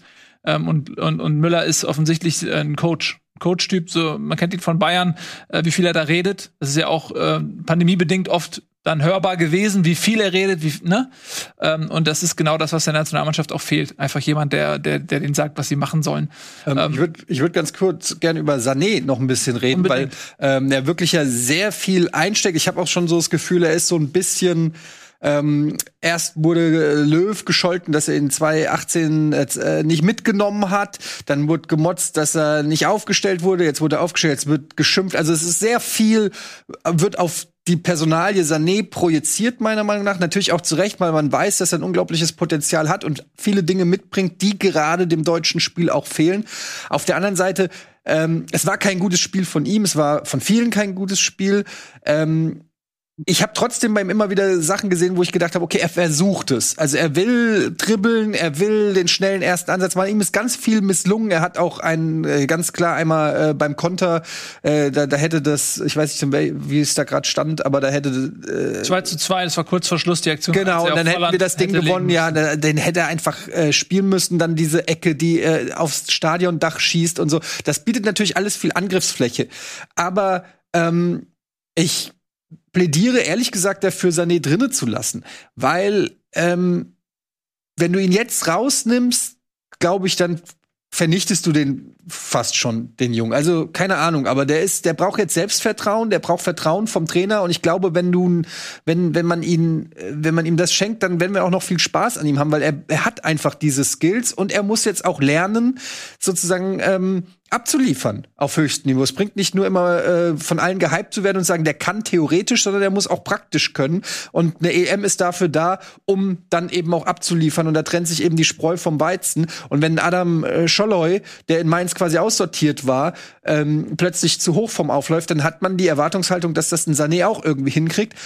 Ich würde ihn jetzt ehrlich gesagt gern noch mal eine Chance geben, um zu zeigen, dass er es kann. Wen würdest du dann rauslassen dafür? Ich glaube, ich würde Gnabry rauslassen, ehrlich gesagt. Ähm, Gnabry kriegt ganz viele Chancen immer und warum nicht auch mal Sané die Chance geben? Ich fand, die waren beide, haben sich jetzt nicht viel geschenkt in diesem Spiel. Ich glaube aber, dass wenn man Gnabry auch mal eine Pause gibt, dass das für Gnabry nicht so schlimm ist, wie wenn du jetzt nach der offensiven öffentlichen Schelte an Sané ähm, also klar kann das nicht der einzige Aspekt sein, aber wenn ich mich jetzt entsch- entscheiden müsste, wäre das auf jeden Fall ein Punkt, weshalb ich mich für Sané entscheiden würde. Ich würde jetzt nicht um, unbedingt pro Sa ich würde nicht unbedingt pro Sané entscheiden. Man Mhm. könnte natürlich noch argumentieren, dass Musiala sich wirklich präsentiert hat in dem Spiel und nochmal dem deutschen Ja. Spiel eine andere Farbe gibt. Klar, gegen England wäre es wieder was anderes, weswegen ich da jetzt nicht unbedingt ihn bevorzugt sehen würde. Aber dass man dann eher sagt, Musiala und Müller für Sané und Nabi. Weil, ja, klar, du machst den Jungen fertig, da hast du natürlich recht, aber es ist eine EM, wir sind jetzt mit einer Niederlage draußen und ich will jetzt auch nicht mehr David reinprügeln, weil ich habe gerade schon gesagt, ich fand Nabri nicht besser, aber ich fand Sané auch nicht besser als Nabri. Und Sané, du hast gerade schon ein paar Aktionen aufgezählt, die wirklich, wirklich, wirklich nicht gut waren von Sané. Und auch beim Gegentor sieht er wirklich nicht gut aus. Ähm, das ist nicht, der hat sich nicht empfohlen, fand ich. Ähm, also ich bin zwischen Ich euch. finde halt, dass in Deutschland. Nee, sag gern. Max, nee, nee, nee, du machst. Ich, ich wollte halt nur sagen, in Deutschland haben wir aber auch oft so ein bisschen das Problem, auch wenn äh, äh, Sané wirklich kein gutes Spiel gemacht hat, dass wir sehr nach Körpersprache gehen. Und Sané ist einfach ein Spieler für mich, der von der Körpersprache schon nicht unbedingt so ein Kämpfer, Fighter. Wir haben noch so alle so. Er öselt ein bisschen. noch so Leute wie Yves Eigenrauch oder so haben wir, glaube ich, so als Gefühl. Genau, das wollte ich auch gerade sagen. Wir hatten das bei Özil genau das Gleiche. Der, der, wurde, der wurde sehr oft drauf rumgehackt, aber auch, weil er einfach elegant spielt und ein bisschen, äh, bisschen schläfrig teilweise wirkt. Aber ich weiß immer gar nicht, ob das auch im Kopf so ist oder ob der nicht einfach trotzdem brennt. Ich glaube dass Deutschland da sehr schnell ist, dass solche Leute dann auch sehr schnell als motivationslos abgestempelt werden. Bei mir zum Beispiel auch, ich ertappe mich dabei auch immer. Ähm, und zu Musiala sollte ich, wollte ich nur sagen, den finde ich eigentlich gerade gut, den nochmal zu haben ab 65. wenn es 1-0 für England steht äh, weil der hat tatsächlich das gemacht, was er sollte als Einwechselspieler, nämlich frischen Wind reingebracht. Und das brauchen wir, finde ich, schon öfter nochmal wahrscheinlich in diesem Turnier. Ja. Musiala also, wird auch, glaube ich, sehr. Musiala würde als Einwechselspieler sehr motiviert sein gegen England. Das ist ja quasi sein äh, zweites Heimatland, mit dem er ja auch in Verbindung stand, wo er auch im Raum stand, aber dafür die spielt. Das wäre schon ein interessanter Mann von der Bank. Ähm, bin ich voll bei euch. Also erstmal zu Sané, ich, äh, da bin ich so ein bisschen zwischen euch beiden. Ich ähm, habe es auch beobachtet, dass sich ganz, ganz viele Leute ähm, auf äh, Leroy Sané eingeschossen haben und ihn so ein bisschen ähm, sinnbildlich für die schlechte Leistung hernehmen. Da ist mein Impuls auch, ihn in Schutz zu nehmen, weil meiner Meinung nach da vorne, also eigentlich hat niemand abgeliefert. Gestern war einfach die komplette Mannschaft nicht auf der Höhe. Es gab ein paar positive Ausnahmen, die konnten aber auch nicht mehr so viel mit ausrichten. Ähm, Nabri war völlig unsichtbar. Harvards war auch nicht, der hat das Tor gemacht, aber er war jetzt auch nicht so viel dominanter. Und äh, man muss dazu sagen, Nabri war auch schon gegen Portugal ähm, und auch gegen Frankreich nicht überragend gut. Ähm, und Sané hat versucht, auch wenn er den Ball verloren hat, ihn sich zurückzuholen, ins Gegenpressing zu gehen. Er hat versucht, defensiv zu arbeiten. Er ist dort sehr limitiert. Vom Kopf her war er schon immer. Ich glaube, Hansi Flick hat versucht, mit ihm da zu arbeiten. Die ganze Bayern-Mannschaft hat versucht, mit ihm zu arbeiten. Aber ähm, ein Spieler, der, ich kann es mir einfach nur so vorstellen, der, der so talentiert ist in der Offensive wie Sané, der ist wahrscheinlich Zeit seines Lebens äh, befreit worden von Defensivaufgaben und äh, muss das natürlich jetzt aber auf diesem Niveau einfach nachholen. Ja, es, auch ein Ribéry musste das bei Bayern mal lernen. Ähm, aber ich habe das Gefühl, er tut sich unglaublich schwer, aber er hat, er hat sich sehr bemüht. Und natürlich gibt's dann, ich bin gleich, gleich auch fertig, Tobi. Ja, gut, ich habe dich gesehen. Ähm, bei ihm gibt's immer wieder, er versucht das Besondere. Und das ist auch das, was man von, von ihm erwartet. Leroy Sané hat den Ball und äh, zwei Gegenspieler stehen ihm auf dem Fuß und du hast die Erwartungshaltung, ey, komm Junge, du hast dieses Talent. Jetzt geh doch mal an den vorbei und mach mal was Geiles. Ähm, und meistens ist das so, er tänzelt rum, bricht ab und spielt wieder hinten rum, weil er nicht vorbeikommt. Aber man hat irgendwie das Gefühl, er, er, er bemüht sich. Und ähm, sportlich bin ich dabei, er hat sich nicht empfohlen. Ähm, und wenn Müller wieder fit ist, dann muss einer da vorne weichen, ob es ein Na äh, Nabri ist oder ein Sané, die haben sich beide nicht empfohlen. Aber dieses Rumhacken, das geht mir so gegen den Strich, wenn sich einer rausgepickt wird und der wird richtig gemobbt. Man kann sagen, Junge, das war kein gutes Spiel von dir, okay.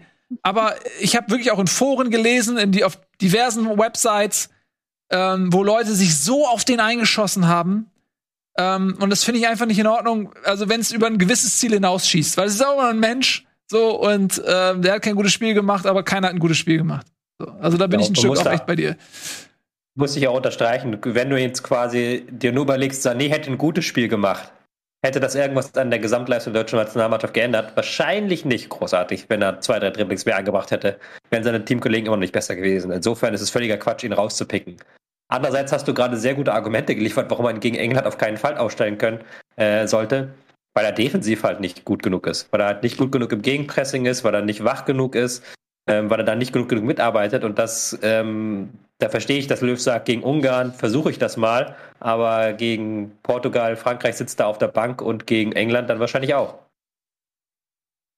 ich glaube auch, dass der Pass am Ende eigentlich 80 Prozent des, des ganzen Shitstorms sozusagen ausgelöst hat, ausgelöst hat, weil das war nochmal so eine Situation, wo jeder dachte, okay, er spielt ihn rüber, alles klar, er muss ihn einfach nur reinschieben und dann kommt so ein Ball und da hat, sind ja wirklich wahrscheinlich ganz Deutschland einmal ausgeflippt äh, und ich glaube, dass daher einfach auch wirklich sehr viel Wut kommt oder so viel, so viel negative Energie dann. Ja, womöglich. Ne? Ähm, ich glaube schon, es ist noch ein bisschen mehr. Ist, ich weiß an dieser Szene, da, ne, das, da wird sich viel dran aufgehangen, aber ähm, ja, es ist, finde ich, dann auch ein bisschen äh, deutlich übers Ziel hinaus, was, was die Bewertung da angeht. Ähm, ich glaube, die ganze Mannschaft ist aufgefordert, ähm, besser zu spielen und der Bundestrainer ist aufgefordert, einfach ein System zu finden äh, und ähm, ja, Pläne zu erarbeiten, Matchpläne zu erarbeiten und äh, das ist er schuldig geblieben. Wir haben es jetzt alles im Prinzip, finde ich, auch schon ganz gut gesagt. Ähm, es gibt keinen Plan B, es gibt einen halben Plan A und das ist eigentlich erschreckend, äh, wenn du einen Bundestrainer hast, ähm, der länger im Amt ist als Angela Merkel.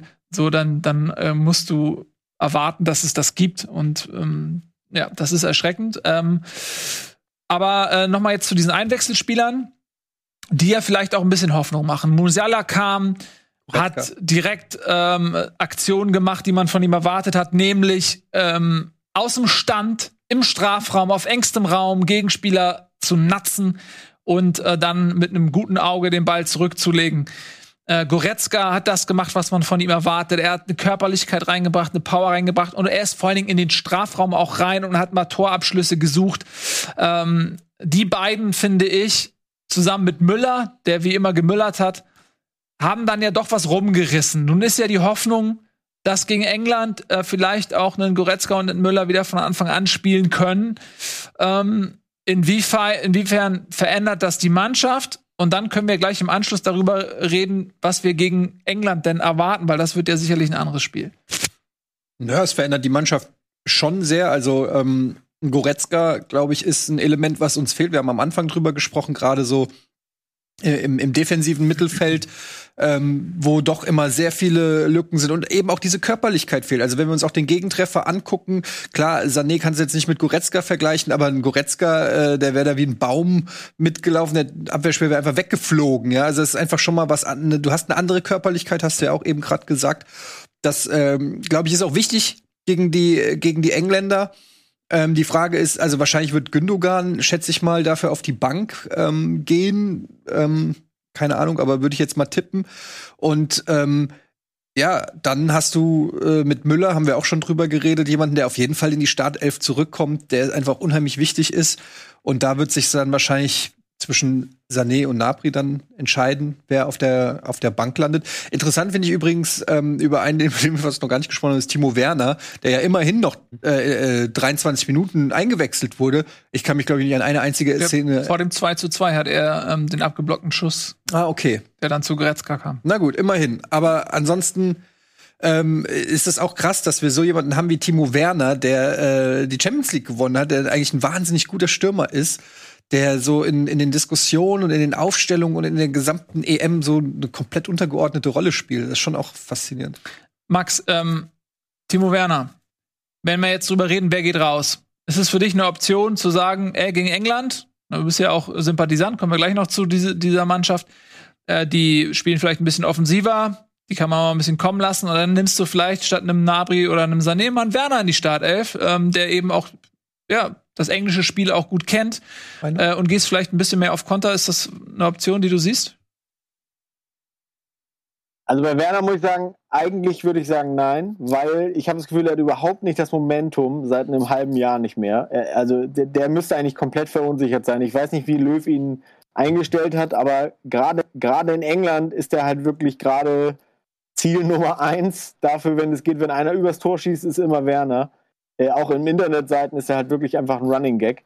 Das wäre natürlich gerade spannend, weil Sinne, er natürlich oder? da doppelt motiviert sein müsste, ähm, ihn da von vornherein zu bringen. Ja, vielleicht ist es, ist es auch gut, dass er äh, von Anfang an spielen würde. Ich sehe ihn aber eher trotzdem weiter als Einwechselspieler, äh, weil auch da habe ich immer noch das Gefühl, es kommt noch zu wenig.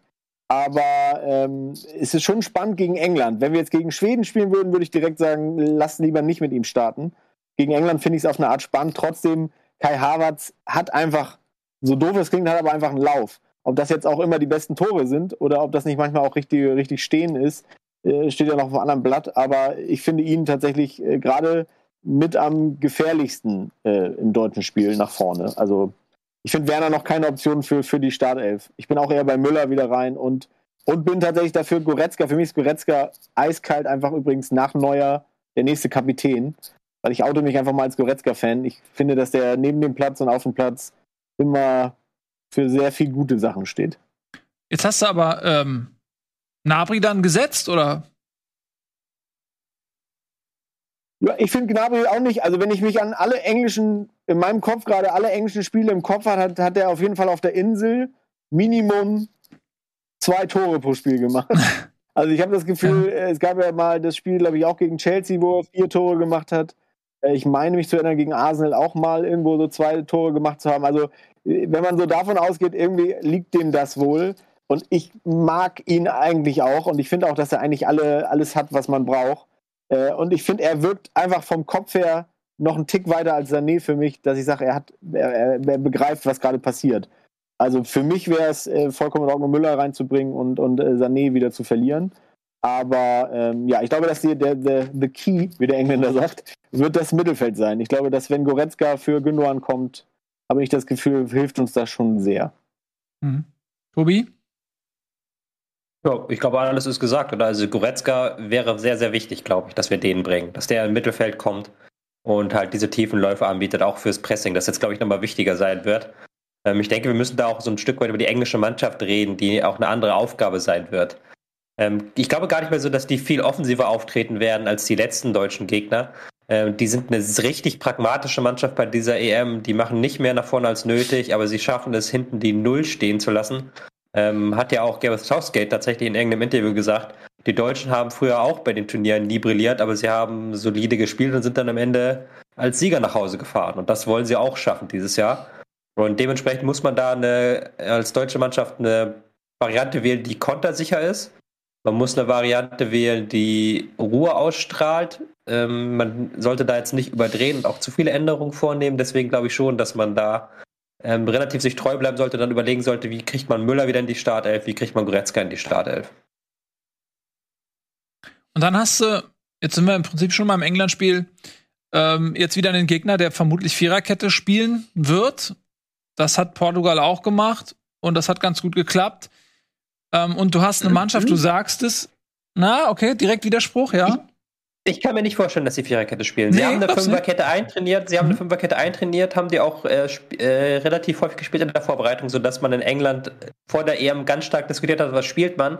In der Vorrunde haben sie auf eine Viererkette gesetzt, ja, aber da hießen die Gegner auch anders. Also ich kann mhm. mir schon vorstellen, dass sie jetzt für diese K.O.-Runde und gerade für das Spiel gegen Deutschland eine Fünferkette auspacken. Sie werden sich ganz genau angeschaut haben, was Ungarn gemacht hat.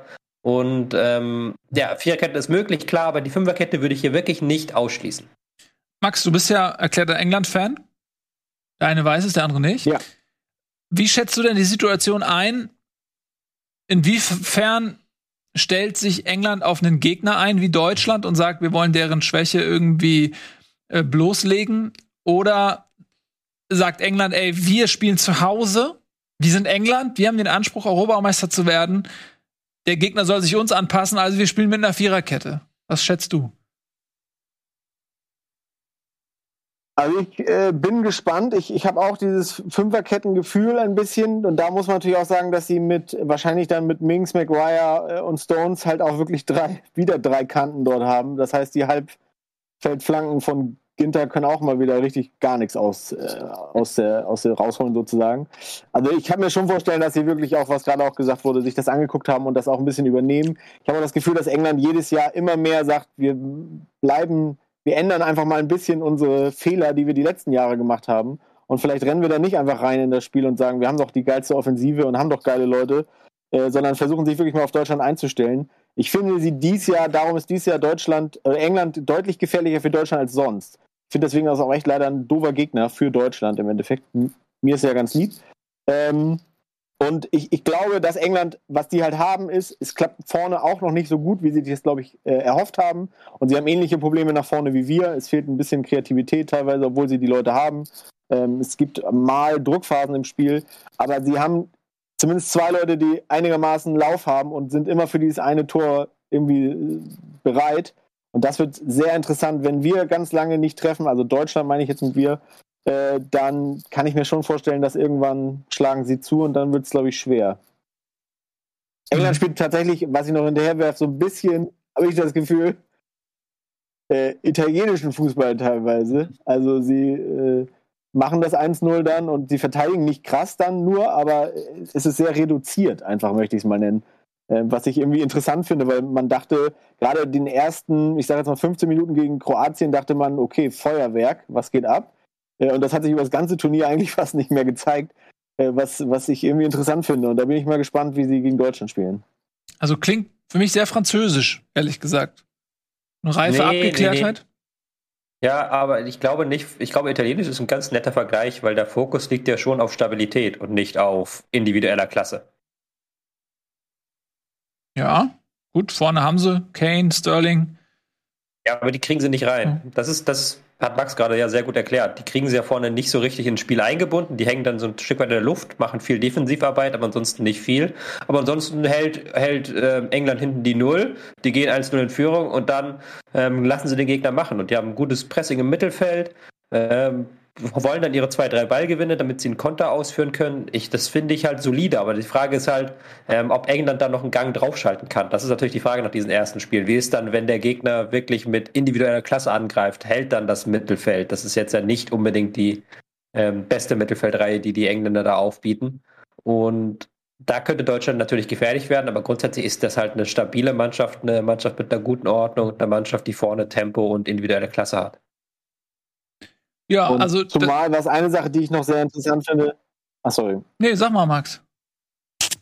Ich wollte nur sagen, dass die Engländer haben eine Waffe, die wir, finde ich, glaube ich, wenig haben und das sind Standardsituationen. Also es war jetzt schon zweimal, meine ich mich zu erinnern, dass Stones einmal Pfosten, ich glaube einmal auch knapp vorbei oder so in den mehreren Spielen.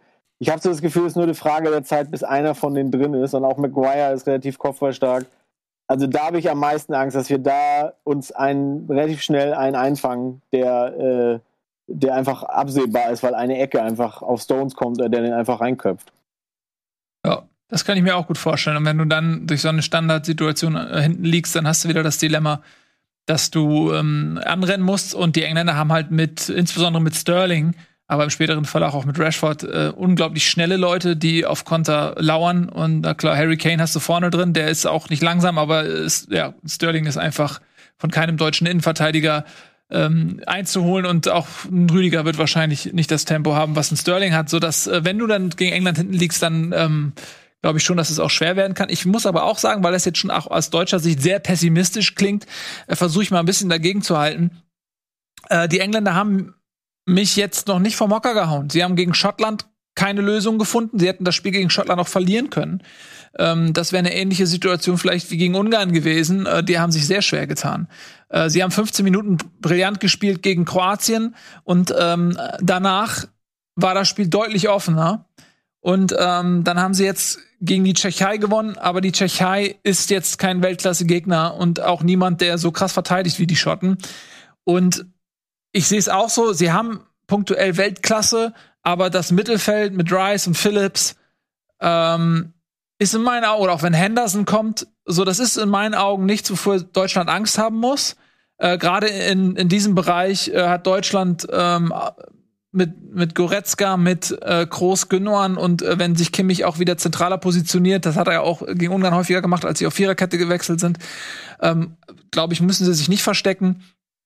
Ähm, und dann hast du natürlich diese Kanten da hinten drin, aber auch das kann wenn du dann mal in der Lage bist, einen Pass durchzustecken, vielleicht dann tatsächlich mit einem Werner oder wenn man Nabri mal ein bisschen einen besseren Tag hat, dann ja, kann das ja auch eine Chance sein, wenn du den Ball flach hältst. Ähm, also ich glaube, es wird ein viel, viel interessanteres Spiel als gegen Ungarn.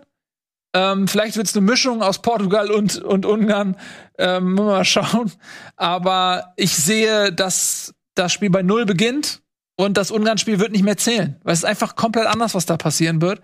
So dass die Vorrunde jetzt vorbei ist. Es gab viele Mannschaften in der Vergangenheit, die sich in der Vorrunde schwer getan haben. Portugal äh, vor vier Jahren oder fünf Jahren nunmehr ähm, hat eine katastrophale Vorrunde gespielt, ist, ist Europameister geworden. Also es ist beginnt bei null in meinen Augen und deswegen bin ich jetzt äh, gar nicht so pessimistisch, wie einem dieses Spiel nahelegen möchte gegen Ungarn. Ja, also wenn man dich so hört, dann stimmt man natürlich zu, was die Analyse über England angeht. Das Problem ist, dass die Deutschen sich halt auch nicht in geiler Verfassung äh, präsentieren und so bleibt das so ein rein theoretisches Gespräch. Wenn die natürlich, äh, wenn jeder Spieler in Deutschland an seine Topform rankommt, müssen wir vor England auch keine Angst haben. Aber es ist halt auch unheimlich schwer, die deutsche Mannschaft in diesem Turnier so richtig einzuordnen. Du hast halt jetzt drei Spiele gehabt, zwei davon waren eher nicht so geil, eins war sehr berauschend. Man weiß nicht so richtig, wo stehen sie jetzt. Wir haben über die Spieler geredet, die zurückkommen. Also ähm, ich finde, es ist wirklich so ein 50-50-Spiel gerade. Mhm. Ähm, und äh, ehrlich gesagt, ich freue mich mega drauf. Ich meine, England, Deutschland in Wembley, das ist einfach, äh, da krieg ich schon Gänsehaut, wenn ich es nur ausspreche. Das ist einfach ich freue mich einfach mega drauf. So, jetzt müssen wir nur gucken, was wir mit dem Dienstag machen, Nils. Das, das ist, pff, das, das, ist abgesagt. das, also, das, ist mir nämlich gerade aufgefallen. Das Spiel ist nämlich schon am Dienstag um 18 Uhr. Kleiner äh, Service für euch, für alle, äh, dass ihr, die das nicht auf dem Schirm. Ich hatte es nämlich auch nicht auf dem Schirm. Da müssen wir uns noch was überlegen. Aber ansonsten, alter Schwede, Geil. Ja, Mann. Ich hab Bock drauf. Ich hab richtig Bock drauf. Ja. Absolut. Ich möchte noch in, ich möchte noch hinzufügen, dass die deutsche Mannschaft unter Löw ja auch immer ähm, überzeugt hat, so ein Stück weit, wenn sie schon halb abgeschrieben waren. Ähm, das sind ja so ein Auswärtsspiel in Wembley gegen London als Außenseiter ist eigentlich was, was die deutsche Mannschaft vielleicht beflügeln könnte, wo sie dann nicht so verkrampft spielt, auch wegen Ungarn. Äh, gegen Ungarn hast du auch so ein bisschen gemerkt, die hatten Angst, dass das wieder wie in Russland endet. Also da waren genug Spieler auf dem Platz, die schon damals gegen Südkorea auf dem Platz waren. Da hast du bei einigen Spielern wirklich diese Angst gemerkt. Diese Hemmung könnte wegfallen gegen England. Und ja, ich kann mir nicht vorstellen, dass sie zwei so miserable Spiele hintereinander zeigen. Und es gibt halt auch noch Sachen, die für Deutschland sprechen. Ihr habt schon gesagt, das Mittelfeld, da könnten Groß Gündogan vielleicht einen Vorteil haben. Auf den Außen ist England nicht so gut besetzt defensiv. Ähm, vielleicht da nochmal ähm, testen mit Gosens, Kimmich. Ansonsten bin ich sehr gespannt, was sich Southgate ausdenkt und ob Löw von seiner Marschroute abweicht. Grundsätzlich sehe ich schon aus den genannten Gründen England, aus den vorhin genannten Gründen England favorisiert, aber Deutschland geht jetzt nicht als totale Graupennation da in dieses Ding rein. Dazu sind wir auch individuell viel zu stark. Max, wie siehst du, ähm, was glaubst du, wie, wie, schätzt man in England die deutsche Mannschaft ein? Ich meine, es gab in der Vergangenheit ähm, oft Situationen, dass England an Deutschland gescheitert ist im Turnier, ob es jetzt äh, 1990 war, ob es 96 war oder auch 2010, ähm, so dass wir für England vielleicht ungefähr das sind, was Italien für uns mal war, vor 2016 zumindest. Äh, mit welchem Gefühl geht England in das Spiel rein? Ich glaube exakt genauso. Ich glaube wirklich, dass England äh, wenig Teams hat, gegen die sie weniger spielen als gegen Deutschland. Es war auch immer, was, was Etienne gesagt hat, ein bisschen eine Freude da auch in England. Aber äh, ich habe das Gefühl, dass äh, England ehrlich gesagt eher Angst hat, dass sie jetzt gegen Deutschland spielen müssen. Weil es aber auch immer, alle Spiele, die du aufgezählt hast, waren auch immer, ich will nicht sagen glücklich, aber also wir haben ja einmal, was war das, 4-2 gewonnen, wo dieses Lampard-Tor aber aberkannt wurde, was einfach komplett drin war. Es war immer so ein bisschen, wo man dachte, das hätte auch irgendwie anders ausgehen können. Kunst in der, in der Verlängerung und so. Äh, und ich habe das Gefühl, England hat Angst, aber ist dies Jahr einfach nicht so wie sonst. Also die sind nicht, dass sie sagen, wir hauen alle weg und wir sind die Fußballmacht und wir haben den Fußball erfunden, sondern die gehen irgendwie, finde ich, neutraler ran. Trotzdem bleibt es dabei, was du am Anfang gesagt hast, dass äh, wir sind das Italien für England. Ganz es ist auch eine 50-50-Sache. Also äh, ich finde, es gibt so richtig gar keinen Favoriten bei dem Spiel. Welche Frage ich da spannend fände, ähm, bei Portugal zum Beispiel gegen Deutsche war es ja noch was anderes. Da waren ja viele portugiesische Spieler dabei, unter anderem Cristiano Ronaldo, die schon so oft gegen Deutschland verloren haben, dass das wirklich halt auch für sie ein Angstgegner ist, weil sie da negative Erfahrungen gemacht haben. Von dem jetzigen Kader hat, glaube ich, noch niemand so richtig gegen Deutschland gespielt. Auf jeden Fall kein Pflichtspiel. Äh, von 2010 ist da ja niemand mehr dabei. Und müsste dann nicht auch eigentlich so bei so Profisportlern der Gedanke sein, ja, wir könnten die erste Mannschaft seit 1966 werden, die ein wichtiges Pflichtspiel gegen Deutschland gewinnt. Müsstest du dann nicht eigentlich noch sogar mehr Bock haben, halt dieses historische Ding zu schreiben? Max. Also wahrscheinlich schon, ne? Ich, ich sehe das auch. Das, was England halt hat, das, was wir haben, wir so teilweise nur, aber die haben halt wirklich dieses Unbekümmerte. Da spielen Leute drin, die, die sind, die wissen nicht mehr, äh, wie Jürgen Klinsmann aussieht, weil die noch nicht geboren waren. So, also da ist wirklich gerade vorne, außer Harry Kane, sind da wirklich sehr, sehr äh, junge Spieler dabei. Und ich glaube, genau die die geben einfach einen Scheiß drauf, ob, wer, ob, wir jetzt gegen, ob die jetzt gegen Deutschland spielen oder gegen sonst wen, die wollen die dann einfach weghauen. Ähm, und ich glaube, das ist bestimmt ein Riesenpunkt, dass, dass, dass denen nicht im Nacken sitzt. Uns sitzt im Nacken die Werbung. Denn die wartet schon die ganze Zeit auf uns und klopft an und sagt, hier ist Geld. Wollt ihr denn mein Geld nicht haben? Doch, wollen wir natürlich haben. Deswegen machen wir ein bisschen Werbung, gleich sind wir zurück. Dann ähm, rappen wir das hier ab, was Deutschland gegen England betrifft. Und dann schauen wir noch ein bisschen äh, auf die restlichen Teilnehmer dieser Europameisterschaft, auf unsere Patenclubs sozusagen, ähm, was die so gemacht haben. Und ja, wagen vielleicht auch noch mal einen Ergebnistipp, ne? Bis gleich.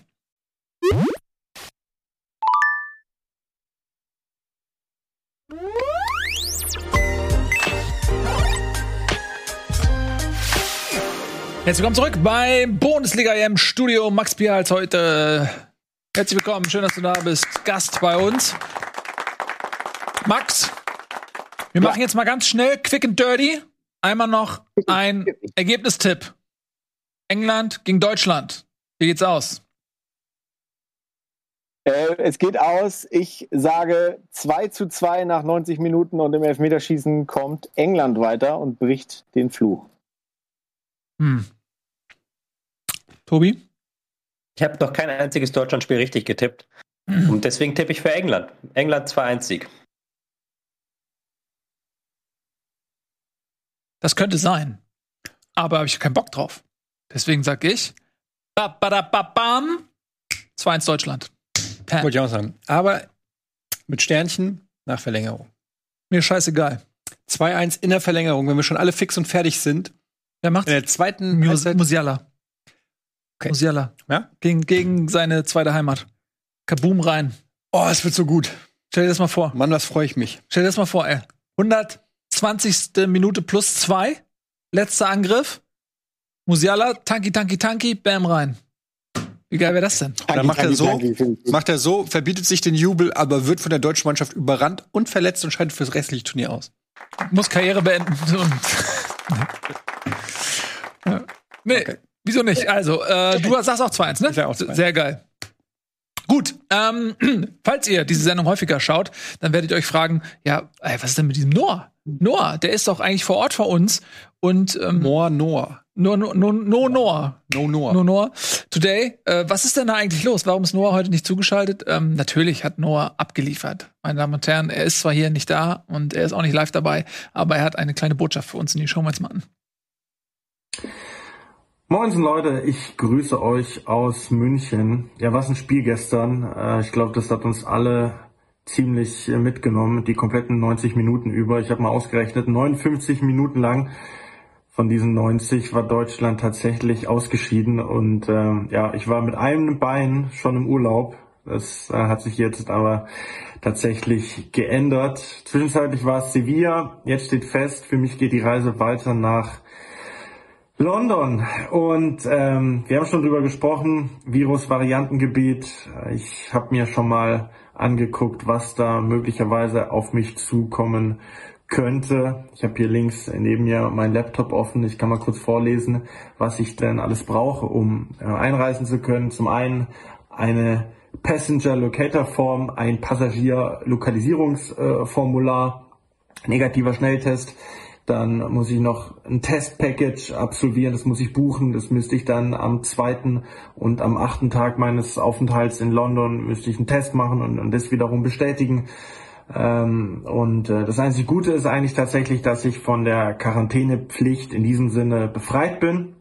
Tatsächlich darf ich und muss ich mich äh, zumindest, wenn ich das richtig verstanden habe, in den ersten fünf Tagen meines Aufenthalts in London in einer sogenannten Bubble äh, bewegen. Ich darf mich nur äh, an offiziellen UEFA 2020 Places bewegen. Ähm, der sogenannte Test and Trace Apparat der UK-Regierung, der hat die Möglichkeit, mich anzurufen. Ähm, also das Einzige, was glaube ich noch fehlt, ist eine Fußfessel, die mich daran hindert, aufs Klo zu gehen. Ich weiß es nicht, Leute. Also es gibt noch einiges äh, zu planen, zu organisieren. Und äh, damit ich es jetzt nicht zu lang mache, ich halte euch auf dem Laufenden. Äh, mal gucken, ob ich am Dienstag aus dem Wembley-Stadion grüßen werde oder nicht. Und ähm, bis dahin hoffe ich, ihr habt eine gute Sendung, eine gute Zeit und sprecht auch über das wichtigste Thema, nämlich wie kompensiert der VfB Stuttgart den Abgang von Nicolas Gonzalez. Nils, sag mal.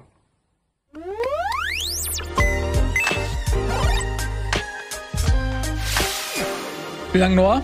Ja, ist natürlich eine harte Schwächung für den VfB, der Abgang. Aber wird ja ganz gut kompensiert. Wird kompensiert mit Geld und mit Geld kann man sich alles kaufen. Liebe, neue Organe, ewiges Leben. Wer weiß, äh, wo die Grenze ist mit, mit viel Geld. Ich sage ja zu Geld. Ich auch.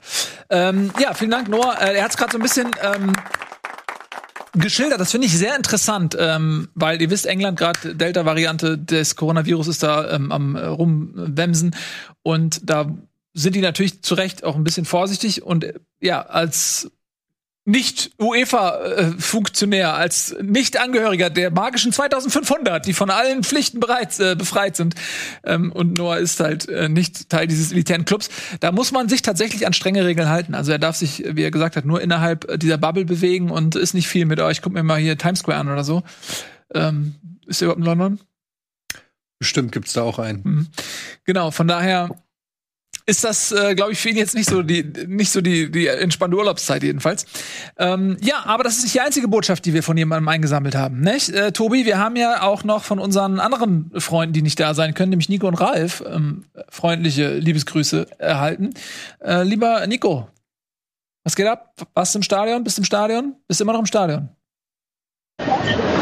Moin Jungs, ich schaff's heute leider wieder nicht äh, in die Sendung, äh, Termine und so, aber trotzdem wollte ich ein paar Worte zu meinem Team Polen hinterlassen, denn ähm, es ist schon ein bisschen tragisch und traurig, wie das Ganze gelaufen ist. Ich hatte mich richtig darauf gefreut, mit Lewandowski durchs Turnier zu gehen und ehrlicherweise ist, wenn man den äh, besten Stürmer der Welt in seinem Kader hat, ja auch eigentlich viel gemacht dafür, damit weiterzukommen. Er hat ja auch geliefert.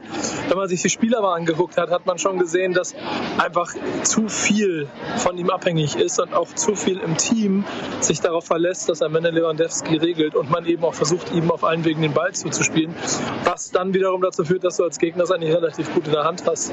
Und ich glaube, daran äh, scheitert die Mannschaft auch im Zweifel immer wieder, ähm, denn es ist ja nicht das erste Mal, dass eine ambitionierte polnische Mannschaft am Ende nicht so weit kommt, wie sie es vielleicht erhofft hat.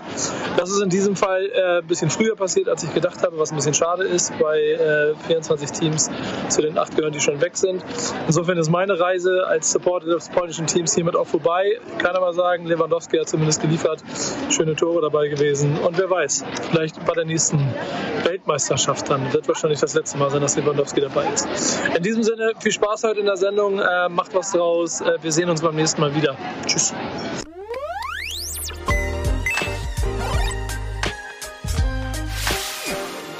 Vielen Dank, lieber Nico, mit ein paar Worten über seine Patenmannschaft aus Polen. Äh, das können wir uns ja direkt mal zum Anlass nehmen. Äh, wir reden natürlich gleich noch über unsere Patenteams. Äh, Max, du kannst dir ja schnell noch eine aussuchen. nee, du hast ja England übernommen, finde ich. Ähm, ich nehme England, ja. Genau. Polen, die sind ja relativ dramatisch ausgeschieden. Das war auch aus deutscher Sicht relevant, dieses Spiel. Denn ähm, sie haben gegen Schweden um ihre letzte Chance gekämpft, ins Achtelfinale einzuziehen und hätten dafür einen Sieg gebraucht. Lagen schnell 2-0 hinten und äh, hatten dann durch Lewandowski noch das Comeback geschafft. Also wirklich, insbesondere das erste Tor von Lewandowski war wirklich äh, Sahne. Und dann ähm, sah es so aus, dass Schweden Gruppenzweiter gewesen wäre bei einem Unentschieden. Das heißt, wir hätten Spanien in äh, unserem Bracket gehabt und wären dann nach dem England-Spiel vermutlich auf Spanien getroffen. Und dann habe ich noch gedacht, so, ey, es wäre eigentlich ganz geil, wenn Schweden jetzt so ein Tor schießt. Und dann hat Schweden das auch dankbarerweise gemacht, weil ich bin der Meinung, ja, wir tun uns schwer gegen tiefstehende Gegner. Aber wenn ich mir aussuchen muss, Schweden oder Spanien, in einem möglicherweise zu erreichenden Viertelfinale, nehme ich lieber die Schweden, sage ich ehrlich. Ähm, und Lewandowski als Weltfußballer raus, aber man muss trotzdem sagen, er hat abgeliefert, oder? Ja, also ich würde jetzt nicht sagen, dass es an ihm lag, aber es ist natürlich, wenn eine Mannschaft nur Lewandowski hat und sonst sehr wenig. Ich glaube, von den insgesamt 40 Schüssen, die Polen abgegeben hat, war Lewandowski an 15 direkt beteiligt. Das heißt, äh, nahezu, also nicht ganz jeder zweite, aber jede dritte zumindest, äh, lief dann über Lewandowski. Das zeigt schon diese ganze Abhängigkeit und er hat ja auch die drei Tore geschossen, die Polen geschossen hat. Insofern, ähm, es war halt zu wenig als in der gesamtmannschaftlichen, gesamtmannschaftlichen Kontext. Es gab die eine Szene, ich weiß gar nicht, stand da schon einzeln für Schweden? Sensationell.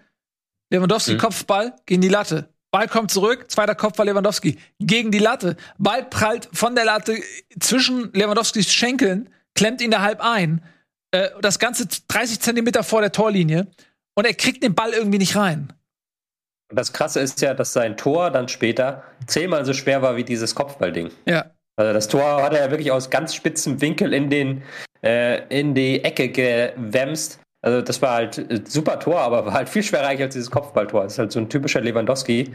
Aber wir kennen das ja aus der Bundesliga, dass Lewandowski ja eigentlich gar kein Stürmer ist, der jede Chance reinmacht. Mhm. Ähm, bei Bayern kriegt er natürlich da pro Spiel seine zwei, drei Chancen. Das ist mit Polen natürlich sehr, sehr schwer nur möglich. Ähm, ich fand die gegen, gegen Schweden jetzt gar nicht schlecht. Sie haben ja auch nach dem, nach dem frühen Rückstand dann das Spiel in die Hand genommen und haben es dann wirklich auch zu Chancen gebracht. Also so war es ja nicht. Ich glaube, das Knackpunktspiel war das gegen die Slowakei, wo man halt wirklich ideenlos war, äh, blutleer und sich hat auskontern lassen. Das hätte man nicht verlieren dürfen. So ist es. Ich fand sie gegen Schweden zeitweise auch echt gut. Oh, was ist das für ein. Achso, offizieller. Äh, ich fand sie gegen Schweden äh, ähm, zeitweise echt gut. Und äh, da haben sie auch mit dem Mute der Verzweiflung ähm, noch mal einiges bewirken können. Und das war dann auch ein bisschen unglücklich am Ende, dass die Polen es nicht geschafft haben. Aber wie du richtig sagst, ähm, das haben sie gegen die Slowakei weggeworfen, weil selbst gegen Spanien haben sie ja gut gespielt, haben 1-1 geholt. Überraschend. Sodass das Aus dann, glaube ich, dann aus polnischer Sicht und auch natürlich für Nico als Partner dann ein bisschen enttäuschend war. Ähm, würde mir Nikos, ich, an Nikos Stelle würde ich mir Sorgen machen. Warum? Erst Werder Bremen, jetzt Polen. Was kommt Der als Mann nächstes? hat beim Fußball kein Glück. Ja, er hat sich spart sich alles für Deutschland auf. Und von Kollega spricht auch keiner mehr. Hip-Hop. Äh, äh, Max versteht den. So, ähm, Weil kommen wir weiter. interviewt hat oder was? Ja. Ähm, wo gehen wir, wo machen wir mal weiter? Ähm, wir machen weiter mit der nächsten Grußbotschaft. Und die ist von unserem guten Freund Ralf. Äh, Ralf ist auch Pate für eine Mannschaft und zwar für die Ukraine. Lieber Ralf, weißt du das eigentlich noch? Moin, erstmal Grüße ins äh, Bundesliga-Studio. Hallo Jungs. Ähm, Ukraine, ja, äh, ich würde sagen, Hauptsache weiter. Klar, gutes, guter Auftakt gegen die Niederlande, knappe Niederlage, dann der Sieg gegen Deutschland Bezwinger Nordmazedonien und letztendlich die knappe Niederlage gegen Österreich. Und dann war halt zwei Tage Zittern angesagt. Aber aufgrund der Ergebnisse ist man eben äh, weiter als viertbester Gruppendritter. Also quasi als schlechtester Gruppendritter, der noch weiter darf. Aber äh, ja, jetzt kommt das Brett Schweden. Respekt. Sieben Punkte für Erster vor Spanien in der Gruppe. Das wird halt äh, richtig, richtig schwierig. Aber möglicherweise trägt dieses, ähm, dieses Weiterkommen ähm, auf, auf der Couch, also dieses Hoffen, ähm, zu, mit dem Weiterkommen, dass es dann belohnt wird, trägt das dazu bei, dass einfach diese beiden, ähm, ja, diese beiden Blöcke sich, sich noch besser vereinen und dann, ich will nicht sagen das Unmögliche, aber das sehr, sehr Schwierige doch noch möglich machen. Die Daumen sind gedrückt für mein Team. Ähm, aber ja, den Gruppenersten ähm, vor Spanien, das ist schon, das ist ein richtiges Brett, aber naja, ist halt ein K.O.-Spieler, geht einiges. Also, wir sehen uns nächsten Mittwoch und ich ähm, guck mal, ob ich hier nochmal irgendwas machen kann. Also, ciao, ciao.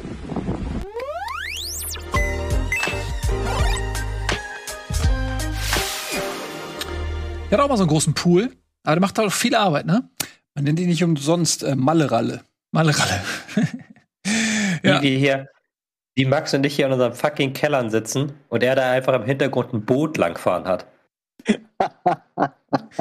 Ja, das ist in der Tat. Ähm, Ist aber auch Ralf, ihr kennt ihn, der fliegt dann extra auf so eine Insel, um das, die Videobotschaft aufzunehmen und dann wieder zurück. Also ist halt auch einfach. Ne? so ist halt der Ralf. Das ist er halt. Der fährt halt den Jet halt. Ja. Ne? Dass er hin und her fliegen kann. Ja, aber er hat ein paar äh, schöne Worte zu der Ukraine gefunden, die ja immerhin als Gruppendritter qualifiziert sind und ehrlicherweise gegen Schweden, und Ralf hat Schweden jetzt sehr stark geredet, aber wenn du Gruppendritter wirst und du spielst gegen Schweden im Achtelfinale, da kannst du eigentlich sehr zufrieden sein. Oder nicht? Ja, du könntest glaub, besser spielen in der Vorrunde und einen wesentlich härteren Gegner kriegen. Also insofern, ähm, ja. Stimme ich dir zu. Wenn du guckst, dass Österreich gegen Österreich muss gegen Italien dran, äh, Portugal gegen Belgien, das ist schon dann das leichtere Los, als Gruppendritter das gezwungen zu haben.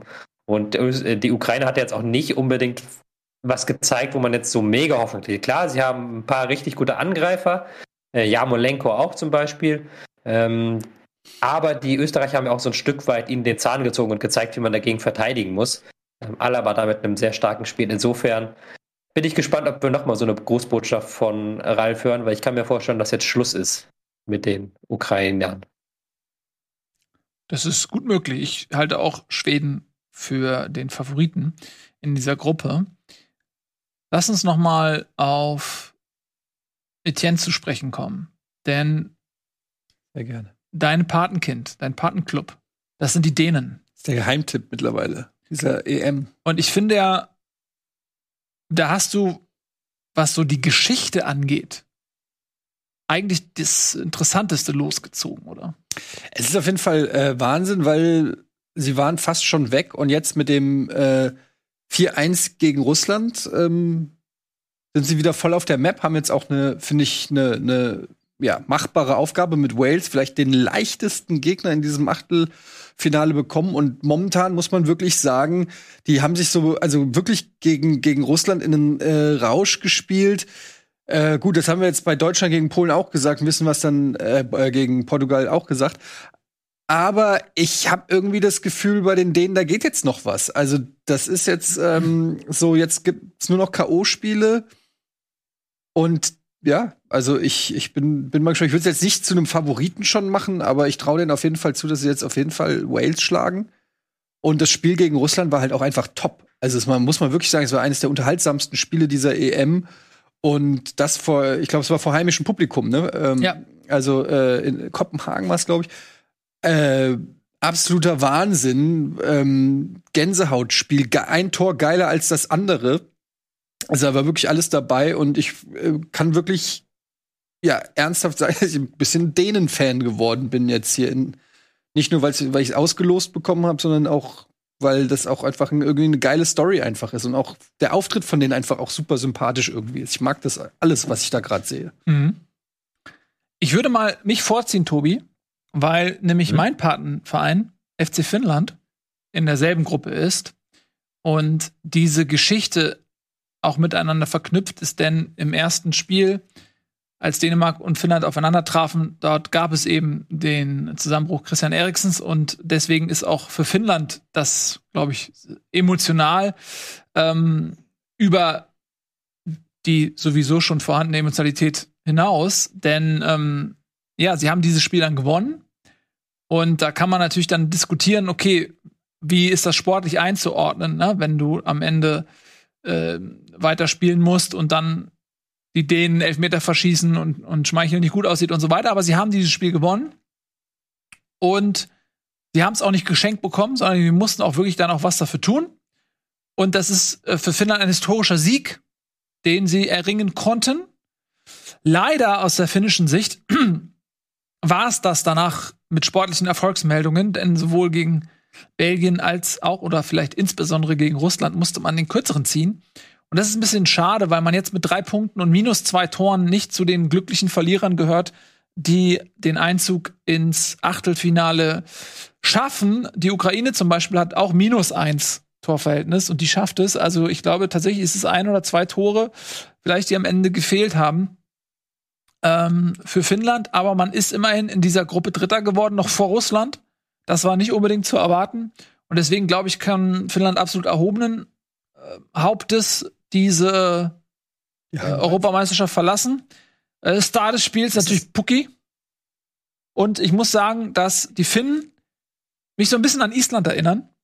Denn Finnland ist eigentlich eine Mannschaft, die fußballerisch nie auf sich aufmerksam machen konnte. Die spielt nur Eishockey. So, ich glaube, das ist einfach für die finnischen Spieler auch, wenn sie beim Eishockey nicht gut genug sind, dann spielen sie Fußball. Fußball. Aber in den letzten Jahren hat sich in Finnland ein bisschen was bewegt. Äh, ich glaube, die Strukturen sind professionalisiert, auch was so Nachwuchsakademien angeht und so weiter, sodass äh, das vielleicht mehr ist als ein einmaliger Achtungserfolg. Diese Teilnahme und auch der erste Sieg bei einer Europameisterschaft. Und ich glaube, ähm, die Finnen sind auf einem guten Weg. Girsumi. Wusstest du ja, wenn wir nicht diese überragende Dänemark-Geschichte gehabt hätten, dann wäre natürlich Finnland, Finnland auch in aller Munde gewesen, weil die es ja wirklich geschafft haben, gegen Belgien mit so einem Fight 75 Minuten lang sich in die K.O.-Phase zu spielen. Also die waren ja 75 Minuten lang in der K.O.-Phase, ehe dann das Eigentor von Radetzky ähm, gezählt hat, vorher auch schon Tor im Abseits von Lukaku, aber dann sind sie erst ausgeschieden. Mhm. Und das macht es halt doppelt bitter, dass sie halt das so lange durchgehalten haben und dann erst kurz vor Schluss gegen Belgien den entscheidenden Gegenteil verkassiert haben. Absolut. Und gegen Russland na, hätten sie auch noch mal eine Chance gehabt, dann mit einem Unentschieden. Und dann haben sie ja auch einzeln verloren in der Nachspielzeit der ersten Halbzeit. Ähm, auch da waren sie dann, wenn du willst, 45 Minuten auch äh, quasi im Achtelfinale. Ja, knapp äh, gescheitert, mein Verein. Äh, Tobi, du bist ähm, zugelost worden den ähm, Tschechen, die Tschechien ist dein Verein. Ich möchte jetzt auch gar nicht so viel über die Tschechen reden, weil ich gehe davon aus, dass wir da in den kommenden Ausgaben sehr viel reden werden noch. Weil ein Team, das von Tobias Escher als Pate betreut wird, das schafft es sehr weit mit dieser EM. Ach, ähm, ich bin auch sehr stolz darauf, dass sie jetzt im Achtelfinale stehen. Diese Aussage könnte das, so schnell schlecht altern. das ist wahr. Aber gegen die Niederlande, na, da kann man ihnen noch was zutrauen vielleicht. Mit dieser vogelwilden Abwehr der Niederländer, die so gerne rausrückt und dann Patrick Schick, der überall auf dem Platz zu finden ist und auch in überragenden Form ist. Warum nicht, sage ich da. Also die Tschechen, klar kann man da defensiv ein bisschen meckern, aber die haben auch gegen England nicht schlecht ausgesehen, fand ich. Hatten auch da ihre Chancen, haben auch da einige gute Kombinationen gezeigt mit einer richtig starken rechten Seite. Da bin ich sehr gespannt, wie die Niederländer dagegen ankommen. Und ich würde da die Tschechen nicht abschreiben. Ich bleibe auf Seite meiner Tschechen. Und der Turnierbaum dann ja auch ist ja relativ einfach. Ähm, danach trifft man ja, glaube ich, auf den Sieger von Dänemark gegen Wales und dann auf ähm, England oder Deutschland im Halbfinale. Warum nicht Tschechien im Finale? Mhm. Weil sie zu schlecht sind. Das sagst du. Man muss den Turnierbaum nochmal angucken, liebe Regie habe den ganz spontan vielleicht vorliegen, dass wir da noch einmal draufschauen können. Und dann finde ich, gehen wir auch mal so ein bisschen die Begegnung durch, die da so anstehen. Können wir einfach mal vorne anfangen. Vielen lieben Dank. Fangen wir mal oben links an. Ne? Man liest ja in Deutschland von oben nach unten und von links nach rechts. Machen wir mal den Anfang mit Kroatien gegen Spanien. Was? Alles gut, Tobi? Ja, ist gut. Ich habe nur gerade mhm. überlegt, ob es bei äh, Kroatien gegen Spanien, ob wir dann 2000 Pässe sehen, insgesamt von beiden Mannschaften und maximal fünf Torschüsse. Ähm, die Spanier zuletzt besser in der Hinsicht, aber sie haben halt, beide Teams sind ja diese EM aufgefallen durch so eine Zahnlosigkeit. Ähm, die Spanier haben zum Glück jetzt ihre Zähne gefunden gegen die Slowakei. Fünf Treffer, war auch gut, war auch äh, sehr gute Umstellung im, in der Aufstellung, die gefruchtet haben. Aber gerade die Kroaten, die sind ja extrem ähm, extrem langsam im Spielaufbau und besetzen den Strafraum so gut wie gar nicht. Also da bin ich wirklich gespannt, wie die gegen Spanien auftreten, ob die sich dann wirklich in der Defensive versuchen wollen, weil das hat auch gegen England nicht funktioniert. Also die Kroaten sind für mich eine große Enttäuschung und bei den Spaniern sehe ich immer, immerhin noch Potenzial nach oben. Also in dem Sinne ist das schon ein sehr, sehr spannendes Spiel, auch mit sehr vielen Einzelkönnern. Aber ich fürchte leider, dass diese Einzelkönner da nicht das abrufen, was man sich erhofft bei einem Duell Kroatien gegen Spanien. Mhm. Max, ähm, bist du auch von Kroatien und Spanien ein bisschen enttäuscht? Oder glaubst du, die Spanier sind jetzt im Turnier angekommen? Nach dem 15-0 gegen die Slowakei? Also, beides so ein bisschen. Also ich bin sowohl enttäuscht als auch, glaube ich, ich glaube auch trotzdem, dass sie angekommen sind, ehrlich gesagt. Weil ähm, das war schon ein deutlicher Sieg und ich glaube auch Spanien ist eine total junge Truppe noch, die ähm, genau wie andere Mannschaften einfach auch so, so einen Wechsel durchzogen hat in den letzten Jahren. Und äh, da bin ich mal sehr gespannt, wie weit die noch kommen. Ich von Kroatien muss ich sagen, das letzte Spiel war natürlich jetzt nicht so schlecht, aber davor fand ich es alles nicht so sonderlich stark. Deswegen erwarte ich dann nicht, dass sie das aufbäumen, hingegen sich dann gegen Spanien durchzusetzen. Also da sehe ich Spanien schon als Favorit und glaube auch, dass es relativ deutlich wird, dann sogar für zumindest für ein Achtelfinale deutlich. Ja, lass doch mal richtig tippen. Jedes Spiel einmal kurz durchtippen. Was glaubst du? 4-1? 4-0? Ich sag nee, 3-1, sag ich. 3-1 äh, für Spanien. Mist, das wollte ich auch sagen. Eddie?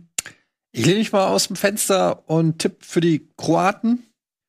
Ähm, und sage 2-1.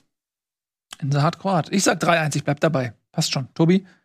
Für Spanien. Ich weiß nicht, wo eure, Tor eure Tore herkommen sollen, glaube ich. Bei diesem Spiel. Ja, das ist ähm, egal. Ich bin aber bei ich bin bei 1-0 Spanien tatsächlich.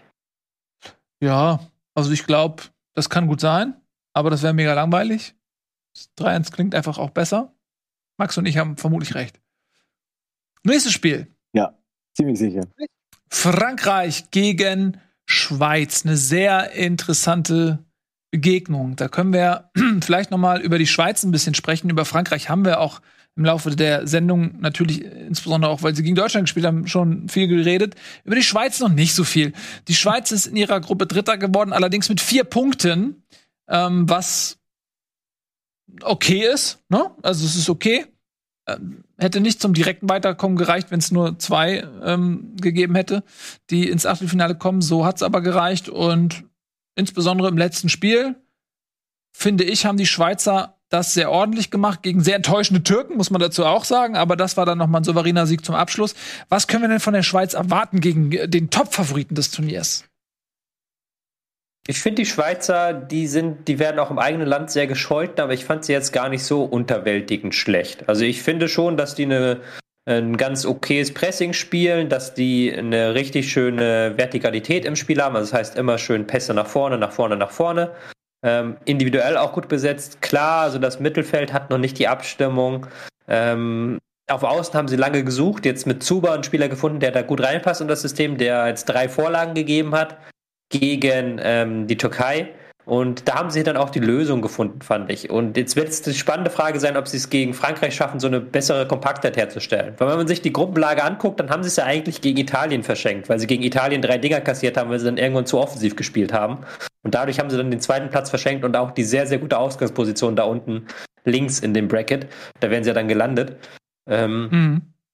Entsprechend würde ich die Schweizer da nicht komplett abschreiben. Es ist, es ist so eine zehnprozentige Wahrscheinlichkeit auf eine Sensation. Aber natürlich, die Franzosen sind individuell einfach so viel stärker und das zentrale Mittelfeld der Schweiz ist jetzt auch nicht so überwältigend gut, dass ich sagen würde, die kommen auf jeden Fall mit Griezmann, ähm, mit Pogba, mit Rabiot, mit Kanté.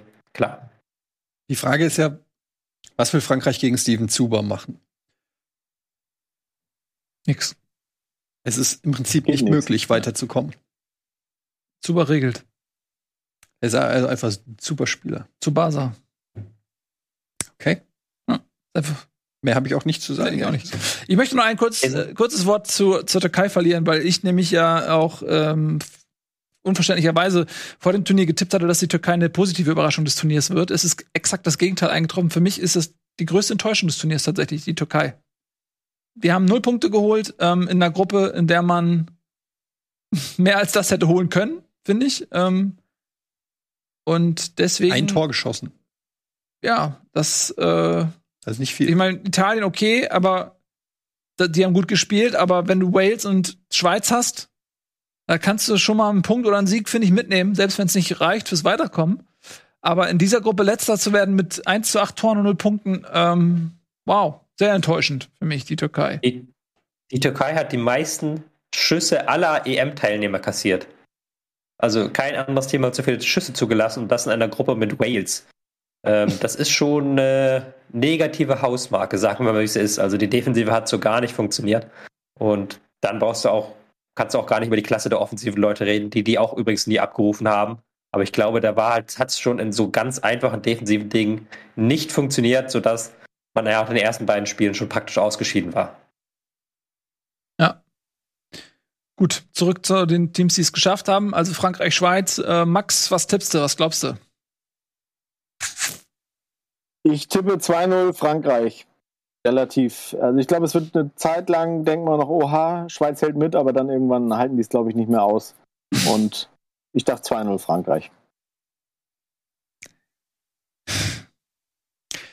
Ich sag 1-1 nach regulärer Spielzeit, Elfmeterschießen Frankreich. Nee, also komm, also wenn du glaubst, dass Schweiz es ins Elfmeterschießen Schießen schafft, dann geh doch mit der Schweiz. Ja. Ja, weil dann kannst du wenigstens sagen, ich, ich habe als einziger gesagt, die Schweiz kommt weiter. Aber stell dir vor, es kommt genau so. Dann kann ich sagen, ich habe es exakt so vorgesagt. Ja, das ist natürlich noch besser. Aber es wird natürlich nicht passieren. Aber für diese kleine Chance, ich meine, wie geil wäre das denn, wenn du es am Ende. Du hast mich überzeugt. Ich tippe auf die Schweiz 2-0 nach regulärer Spielzeit. Für die Schweiz. Ja. Ich bin wieder bei Max. Ich fang, nächstes Mal fange ich nicht bei dir an. Ich bin nämlich auch äh, für 2-0 Frankreich. Ganz einfach, weil das, das ist so dieses französische Ding. Die schießen das 1 zu 0, dann stellen sie sich hinten rein, lassen den Gegner äh, sich abarbeiten und dann machen sie einen Konter über, über Mbappé oder über Coman oder wen sie da noch haben. Äh, Dembele ist ja nicht mehr dabei, der hätte das auch gekonnt und dann machen sie das 2-0 und mehr brauchen sie nicht. Dann sparen sie ihre Kräfte fürs nächste Spiel und deswegen 2-0 Frankreich. Tobi. Mich schreit das Spiel so ein bisschen danach, dass die Franzosen den Gegner unterschätzen, Schweiz irgendwie in Führung geht, dann in der 60. schießt Frankreich das, den Ausgleich und dann wirklich so in der Nachspielzeit kommt dann irgendeiner dieser französischen 1000 Sassas und knallt den Ball in den Winkel rein. Deswegen mein Tipp 2-1. Hm. Ja, auch nicht schlecht. Italien gegen Österreich, das Nachbarschaftsduell. Oh, unser Fernseher. Ey, nicht ausgehen. Wie lange haben wir noch? Eine Minute? Uh, da muss man irgendeinen Knopf drücken. Ähm, also. Energiesparmodus ist was sehr Schönes und was sehr Nützliches. Ja, definitiv. Absolut. Da gebe ich dir recht. Und der ist auch zu Recht vorinstalliert. Wir müssten nur einmal kurz. In, unten in der Mitte. Unten in der Mitte ist. Ich weiß es. Unten in der Mitte. Das machst du sehr gut. Unten also, in der Mitte. Italien gegen Österreich. Die Österreicher, fangen wir mal da an, finde ich, die haben ein gutes Spiel abgeliefert. Zuletzt gegen, warte, wo haben wir's? Die Ukraine. Haben 1-0 gewonnen, hatten aber zahlreiche Chancen. Anautovic mehrfach alleine, ähm, wo ich mich immer gefragt habe, okay, wieso spielen sie die Konter nicht vernünftig aus? Das war sehr fahrlässig, aber sie haben sich diese Chancen auch erspielt. Und das fand ich dann sehr positiv. Äh, ein Lichtblick, finde ich, ähm, und sind Tabellenzweiter geworden, hinter den Niederlanden und vor der Ukraine und Nordmazedonien. Und jetzt geht's gegen Italien, die Mannschaft der Stunde. Max, äh, ist was möglich für Österreich in diesem Spiel? Ich weiß es nicht. Ich muss sagen, ich bin eigentlich nie bei Turnieren Sympathisant von Italien gewesen, aber dieses Jahr haben sie mich irgendwie gekriegt. Äh, sowohl mit Spielweise als auch mit Emotionalität bei der Nationalhymne.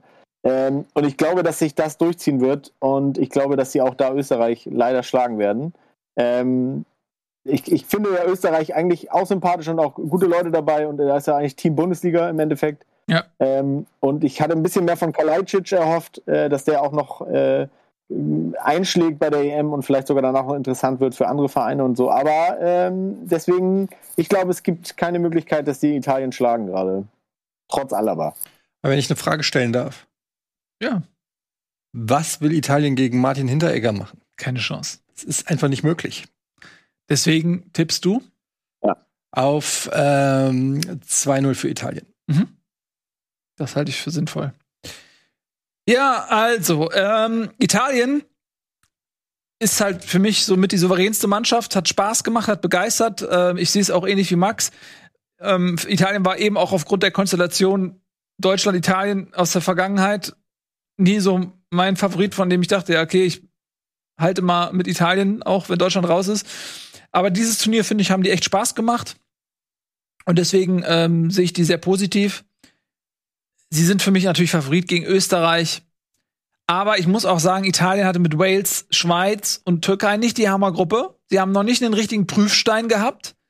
Und das könnte Österreich sein. Österreich, finde ich, hat eine gute Mannschaft, gerade im Mittelfeld. So diese, die, äh, die Bundesliga-Fraktion, ähm, einen Alaba, der vorangeht. Ich glaube schon, dass die die Mittel haben, um Italien ein bisschen zu ärgern. Ähm, ne, wenn man sich mal guckt hier, äh, Sabitzer, Schlager, Leimer, Grillitsch, Baumgartner, die ganze Bundesliga-Fraktion, ich glaube schon, können die ein bisschen ärgern, aber am Ende wird Italien sich durchsetzen und ich denke auch mit 2 zu 0.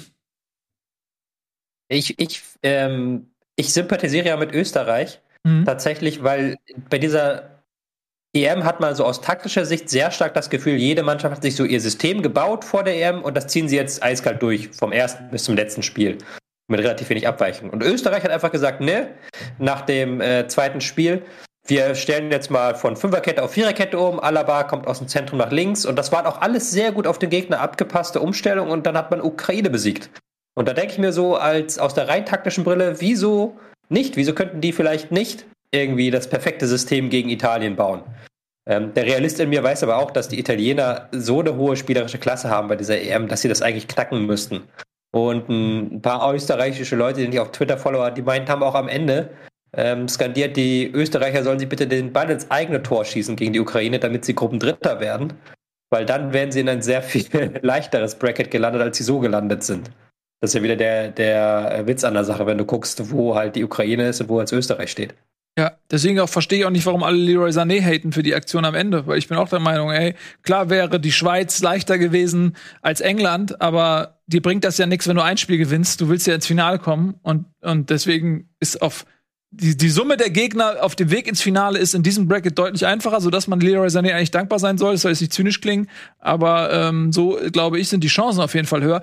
Und äh, daher verstehe ich auch diesen österreichischen Ansatz, aber es ist natürlich völlig absurd, dann auch aktiv diesen zu verfolgen als Spieler. Ähm, was ist dein Tipp? Ist, mein Tipp ist 3-0 Italien tatsächlich. Nochmal bitte? 3-0 Italien. 3-0 Italien, okay.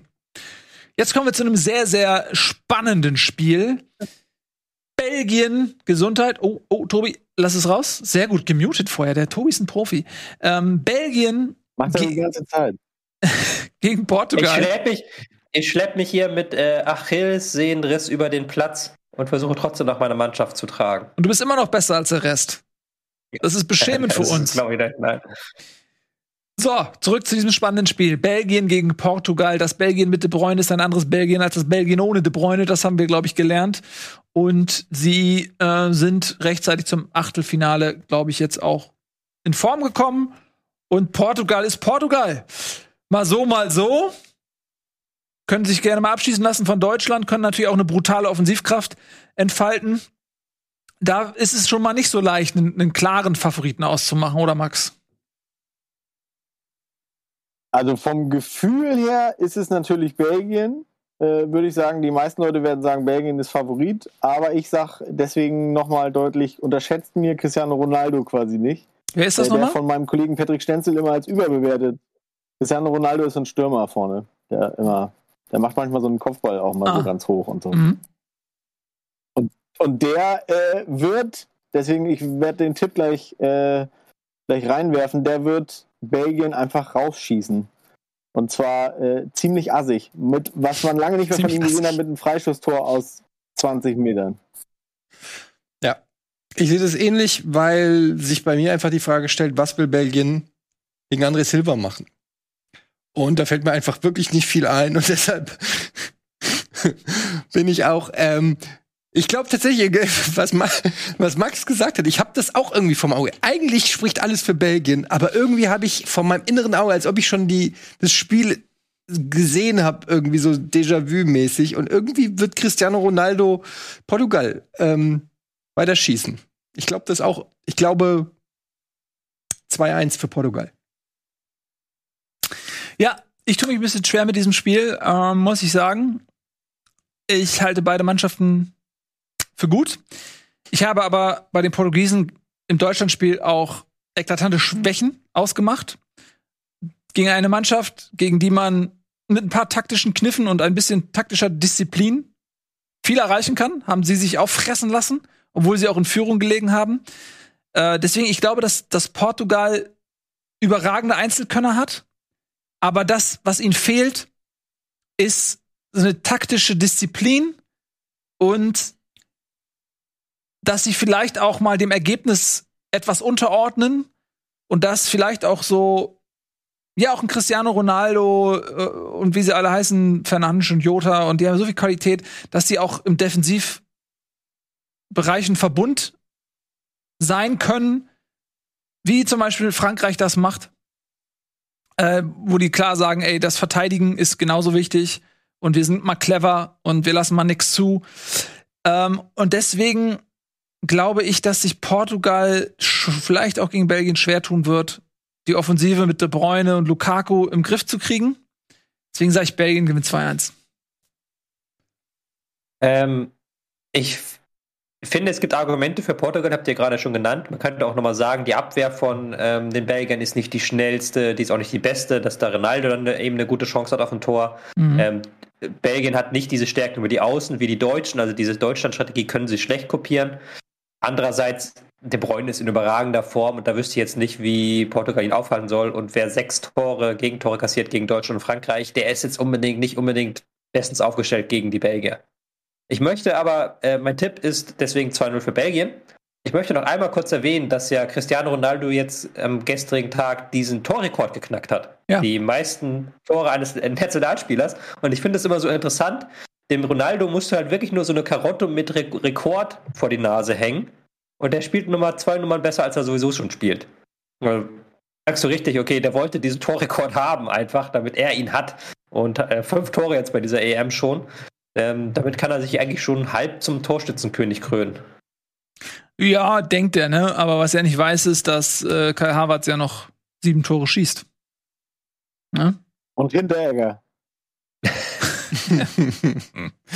ja, also ähm, auch hier sind wir etwas gespalten. 50-50 auch in den Tipps. Machen wir weiter mit unserem Bracket, mit dem deutschen Bracket. Wales gegen Dänemark. Das ist auch mal eine schöne Partie. Wales mit Gareth Bale zum Beispiel, Aaron Ramsey. Und die, ähm, ja, die Dänen natürlich mit dieser emotionalen Geschichte und dem äh, beeindruckenden Sieg gegen Russland zuletzt. Max, was glaubst du?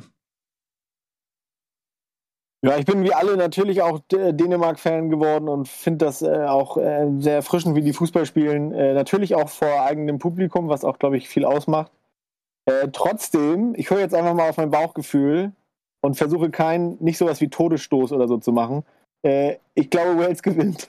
Und es tut mir sehr leid, aber ich glaube, dass es so ein, ähm, ein, ein 2 zu 1 für Wales wird. Und zwar so ein bisschen ähnlich wie das Finnland-Spiel dass man einfach geschockt ist von diesem Ergebnis. Ähm, und deswegen sage ich 2-1 Wales. Und äh, ich freue mich, wenn ihr mir in weiß nicht wie viele Tagen recht gibt, dann äh, ja, ernte ich das einfach.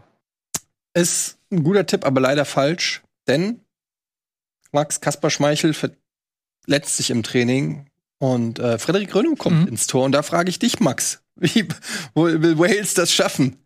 Wir wollen hier an Frederik Renault vorbei. Und da fällt mir einfach nichts ein. Und deshalb, äh, und weil ich natürlich auch Die Hard Dänen-Fan bin, muss ich an der Stelle einfach auch sagen, ähm, das gebührt sich auch nicht jetzt für gegen äh, plötzlich so äh, so ein bisschen hipstermäßig gegen Dänemark zu sein. Nein, wir sind für Dänemark. Die haben das verdient. Die spielen tollen Fußball. Wales hat hier nichts angeboten. Äh, 3-1. Ich überlege, wie lange du das noch durchziehen kannst. Ja, nicht mehr, ich habe schon ausgerechnet. das war der letzte. Okay. Ähm, also ich glaube auch, dass äh, Dänemark weiterkommen wird. Die haben ein Momentum sich aufgebaut. Sie müssen ein bisschen aufpassen ähnlich wie Brasilien aus anderen Gründen, aber wie Brasilien 2014, die auf einer ganz intensiven emotionalen Welle geritten sind und dann irgendwann kollabiert sind unter dem Gewicht dieser Welle, dass sie äh, getragen hat und dass sie dann, ja, die ist zu groß geworden, über ihnen kollabiert. Und da muss Dänemark ein bisschen aufpassen, dass, dass sie nicht äh, emotional überpacen sozusagen und dann irgendwie kollabieren. Äh, müssen wir ein bisschen aufpassen, dass sie, dass sie da nicht, ja, glaube ich, äh, einfach das machen, was ich gerade gesagt habe. und deswegen glaube ich äh, trotzdem, trotz allem, was ich gerade gesagt habe, glaube ich, dass am Ende Dänemark siegreich sein wird. Sie haben größere Qualität und sie sind ähm, auf einer positiven, einem positiven Momentum äh, aus der Gruppenphase gekommen und werden Wales besiegen. 2 zu 1 nur, aber es wird dann auch vom Spielverlauf recht eindeutig sich anfühlen, obwohl das Ergebnis knapper ist. Ich stelle mir zwei Teams vor, die recht defensiv eingestellt sind. Klar, bei den Walisern sowieso, aber auch die Dänen sind ja mit ihrer Umstellung auf 5-4-1, ähm, können sie auch sehr gut tief stehen. Ich stelle mir so 0-0 vor, über 120 Minuten und dann Elfmeter schießen und ganz Europa sendet die positive Energie zu den Dänen und die Dänen kommen dann über das Elfmeterschießen weiter. Gut. Niederlande gegen Tschechien. Auch ein interessantes Duell die, Tsche äh, die ähm, Tschechen sind ja deine, deine Patenkinder. Da kannst du gleich was zu sagen, Max. Fang, fang mal an. Was glaubst du? Also auch erstes Gefühl ist wieder, äh, dass die Niederlande das äh, wuppen wird. Trotzdem habe ich witzigerweise ähm, schon relativ nach dem ersten Spiel das Bauchgefühl gehabt, dass Tschechien eine Überraschung bei dieser Turnier sein könnte. Ähm, deswegen tue ich mich gerade ein bisschen schwer gegen Tschechien äh, zu tippen. Und deswegen sage ich, Tschechien kommt im Elfmeterschießen weiter. Und ähm, es geht 1 zu 1 aus nach 90 Minuten beziehungsweise 120. Ist ein bisschen riskant jetzt, aber da stehe ich einfach mal zu. Etienne guckt noch auf Eintracht. Äh, ja. De Kader, äh, was es noch gibt. Im Jugendbereich vielleicht? Oder? Ja, es ist schwierig äh, bei dieser Mannschaft, aber ich ähm, glaube tatsächlich in dem Fall, äh, dass die Niederlande einfach so zu stark sind. Ich möchte auch das Halbfinale Deutschland-Niederlande haben. Und damit das eintritt, muss natürlich ähm, Die Niederlande gewinnen gegen Tschechien, wo ich großer Tschechien-Fan bin, seit Martin Fenin damals einen fantastischen Einstand damals hatte. Wir erinnern uns gegen das, äh, das 2-1 gegen die Bayern. Ähm, aber das ist ein anderes Thema für eine andere Geschichte. Und eine andere Zeit auch. Okay, also du siehst die Niederlande vorne. Ich sehe die Niederlande vorne. Was habe ich gesagt? 2-0, sage ich. Das weiß niemand mehr. Niemand weiß es. Ich tippe auch auf die Niederlande. Ich glaube, auch Tschechien kann sich vor Probleme stellen. Ich sag, es geht in die Verlängerung 1-1, das bin ich mit Max. Aber dann kommt irgendein holländischer Spieler, der mit D oder so anfängt und ähm, schießt dann noch in der 113. oder irgendwas ähm, die Niederländer in der Verlängerung zum Sieg. Und damit sind die im Viertelfinale. Tobi. Ähm, ja, ich bin pro Tschechien, aber der Analyst in mir, der drängt heraus und er möchte sagen, dass die Niederländer offensiv natürlich zu stark sind und gerade die Flügelverteidigung der Tschechen ist jetzt nicht so gut, dass sie gegen die niederländische Macht auf den Flügeln ankommen und außerdem haben die Niederländer ja noch Weghorst. Also ich bin da schon für so einen 3-1-Sieg der Niederlande. Das wird, glaube ich, aber auch das spektakulärste von allen Spielen, weil beide Teams eher die Stärken in der Offensive und nicht in der Defensive haben. So sieht das aus. Und als letztes das blau-gelbe Duell äh, noch ganz schnell Schweden gegen die Ukraine, Max. Ja, ganz schnell gesagt, Schweden 3-1, ähm, spielen starkes Turnier, ähm, kommen immer besser rein. Äh, ich sag Isaac nochmal Durchbruch komplett mit Zweierpack und 3-1 Schweden. Mhm. Äh, ich bin auch für die Schweden, also ähm, glaube, dass sie gewinnen starkes Turnier bislang. Und äh, von den Ukrainern bin ich noch nicht so überzeugt in diesem Turnier. Ähm, hab da noch nicht so viel gesehen. Jamolenko, klar, immer, ein bisschen, immer eine Gefahr. Aber ich sehe die Schweden weiterhin vorne. Äh, Forsberg, äh, momentan auch, glaube ich, einer der Top-Torschützen dieser, dieser Liga, ähm, dieser Liga, dieses Turniers. Ich sag, die Schweden kommen weiter, aber es wird knapp 1-0. Ja, ich sage auch, Schweden kommt weiter. Ähm, Sie wirken offensiv durchaus kraftvoll, finde ich. Also sie sind jetzt nicht nur in der Defensive äh, beheimatet, ähm, wie man das vielleicht von Schweden kennt oder wie wir es auch 2018 irgendwie gemerkt haben, dass die Schweden sich da auch äh, viel hinten reingestellt haben. Ähm, aber ich setze auch auf die Schweden. Ich sag, ähm, es wird ein 2 zu 0 für Schweden. Tobi? Ich bin bei Etienne und gehe auf 1 zu 0. Ich möchte auch nochmal daran erinnern, dass bei den letzten Turnieren äh, sehr wenige Tore in der K.O.-Phase gefallen sind. Und das ist so ein Spiel, das prädestiniert für einen schwedischen 1 zu 0 Sieg ist. Ja, das stimmt natürlich, aber das wäre auch voll langweilig. Kannst du noch sagen, wer das Tor schießt? Forsberg ist schon ein guter Tipp, aber dann, äh, ich glaube, dass mal ähm, Quaison dran ist, nach Pass okay. von Isaac. Ich sag Ekdal. Hm. Ekdal macht das Ding rein. Okay, ihr Lieben. Ekdal nach Eckball. Äh, genau. Das war's vom Bundesliga im Studio. Vielen lieben Dank. Haben wir jetzt die deutschen Partie schon getippt? Wir haben vorhin schon getippt. Was habe ich gesagt? Ich weiß es nicht mehr. Du hast 8-8 äh, oder sowas, ja, irgendwas. Ja, guck dir die Sendung nochmal an. Ja, ist ja kein Problem, läuft als VOD auf YouTube. Schau sie dir nochmal an. Schau dir auch folgendes an, was jetzt kommt. Grand Turismo mit Krani und Florentin. Die gehen wieder auf die Piste und ich glaube, die warten auch schon auf ihren Einsatz. Die Bremsen glühen schon. Und danach haben wir eine Folge Kino Plus. A Quiet Place 2 zum Beispiel. Ist ich würde ehrlich gesagt die Tipps von Florentin noch interessieren. Vielleicht können äh, Krane und Florentin, die ja beide große Fußballfans sind, jetzt ja. auch noch ein paar Tipps abgeben. Ich hoffe, das machen die gleich, wenn sie das jetzt hören. Und um 22 Uhr ist auch Florentin nochmal live für euch äh, mit dem Kerbal Space Program. Wie gesagt, vielen lieben Dank, äh, Max, dass du dabei warst. Vielen lieben Dank, äh, Tobi, dass du trotz Erkältung uns wie immer mit deiner ähm, Qualität bereichert hast. Und vielen Dank dir, Etienne, dass du da warst. Danke, Nils. Ja? Danke dir. Dankeschön. Und noch, äh, und noch wichtig zu erwähnen, das EM-Studio geht weiter kommenden Mittwoch. Ja, natürlich. Sobald Deutschland raus ist, mache ich aber nicht länger als 10 Minuten, weil da mich äh, ich beleidigt. Ähm, also, solange Deutschland noch im Turnier ist, können wir es gerne zwei Stunden machen. Also, das war's von uns. Vielen Dank. Geht auf YouTube, lasst ein Like da und schaltet nächstes Mal wieder ein. Tschüss und auf Wiedersehen.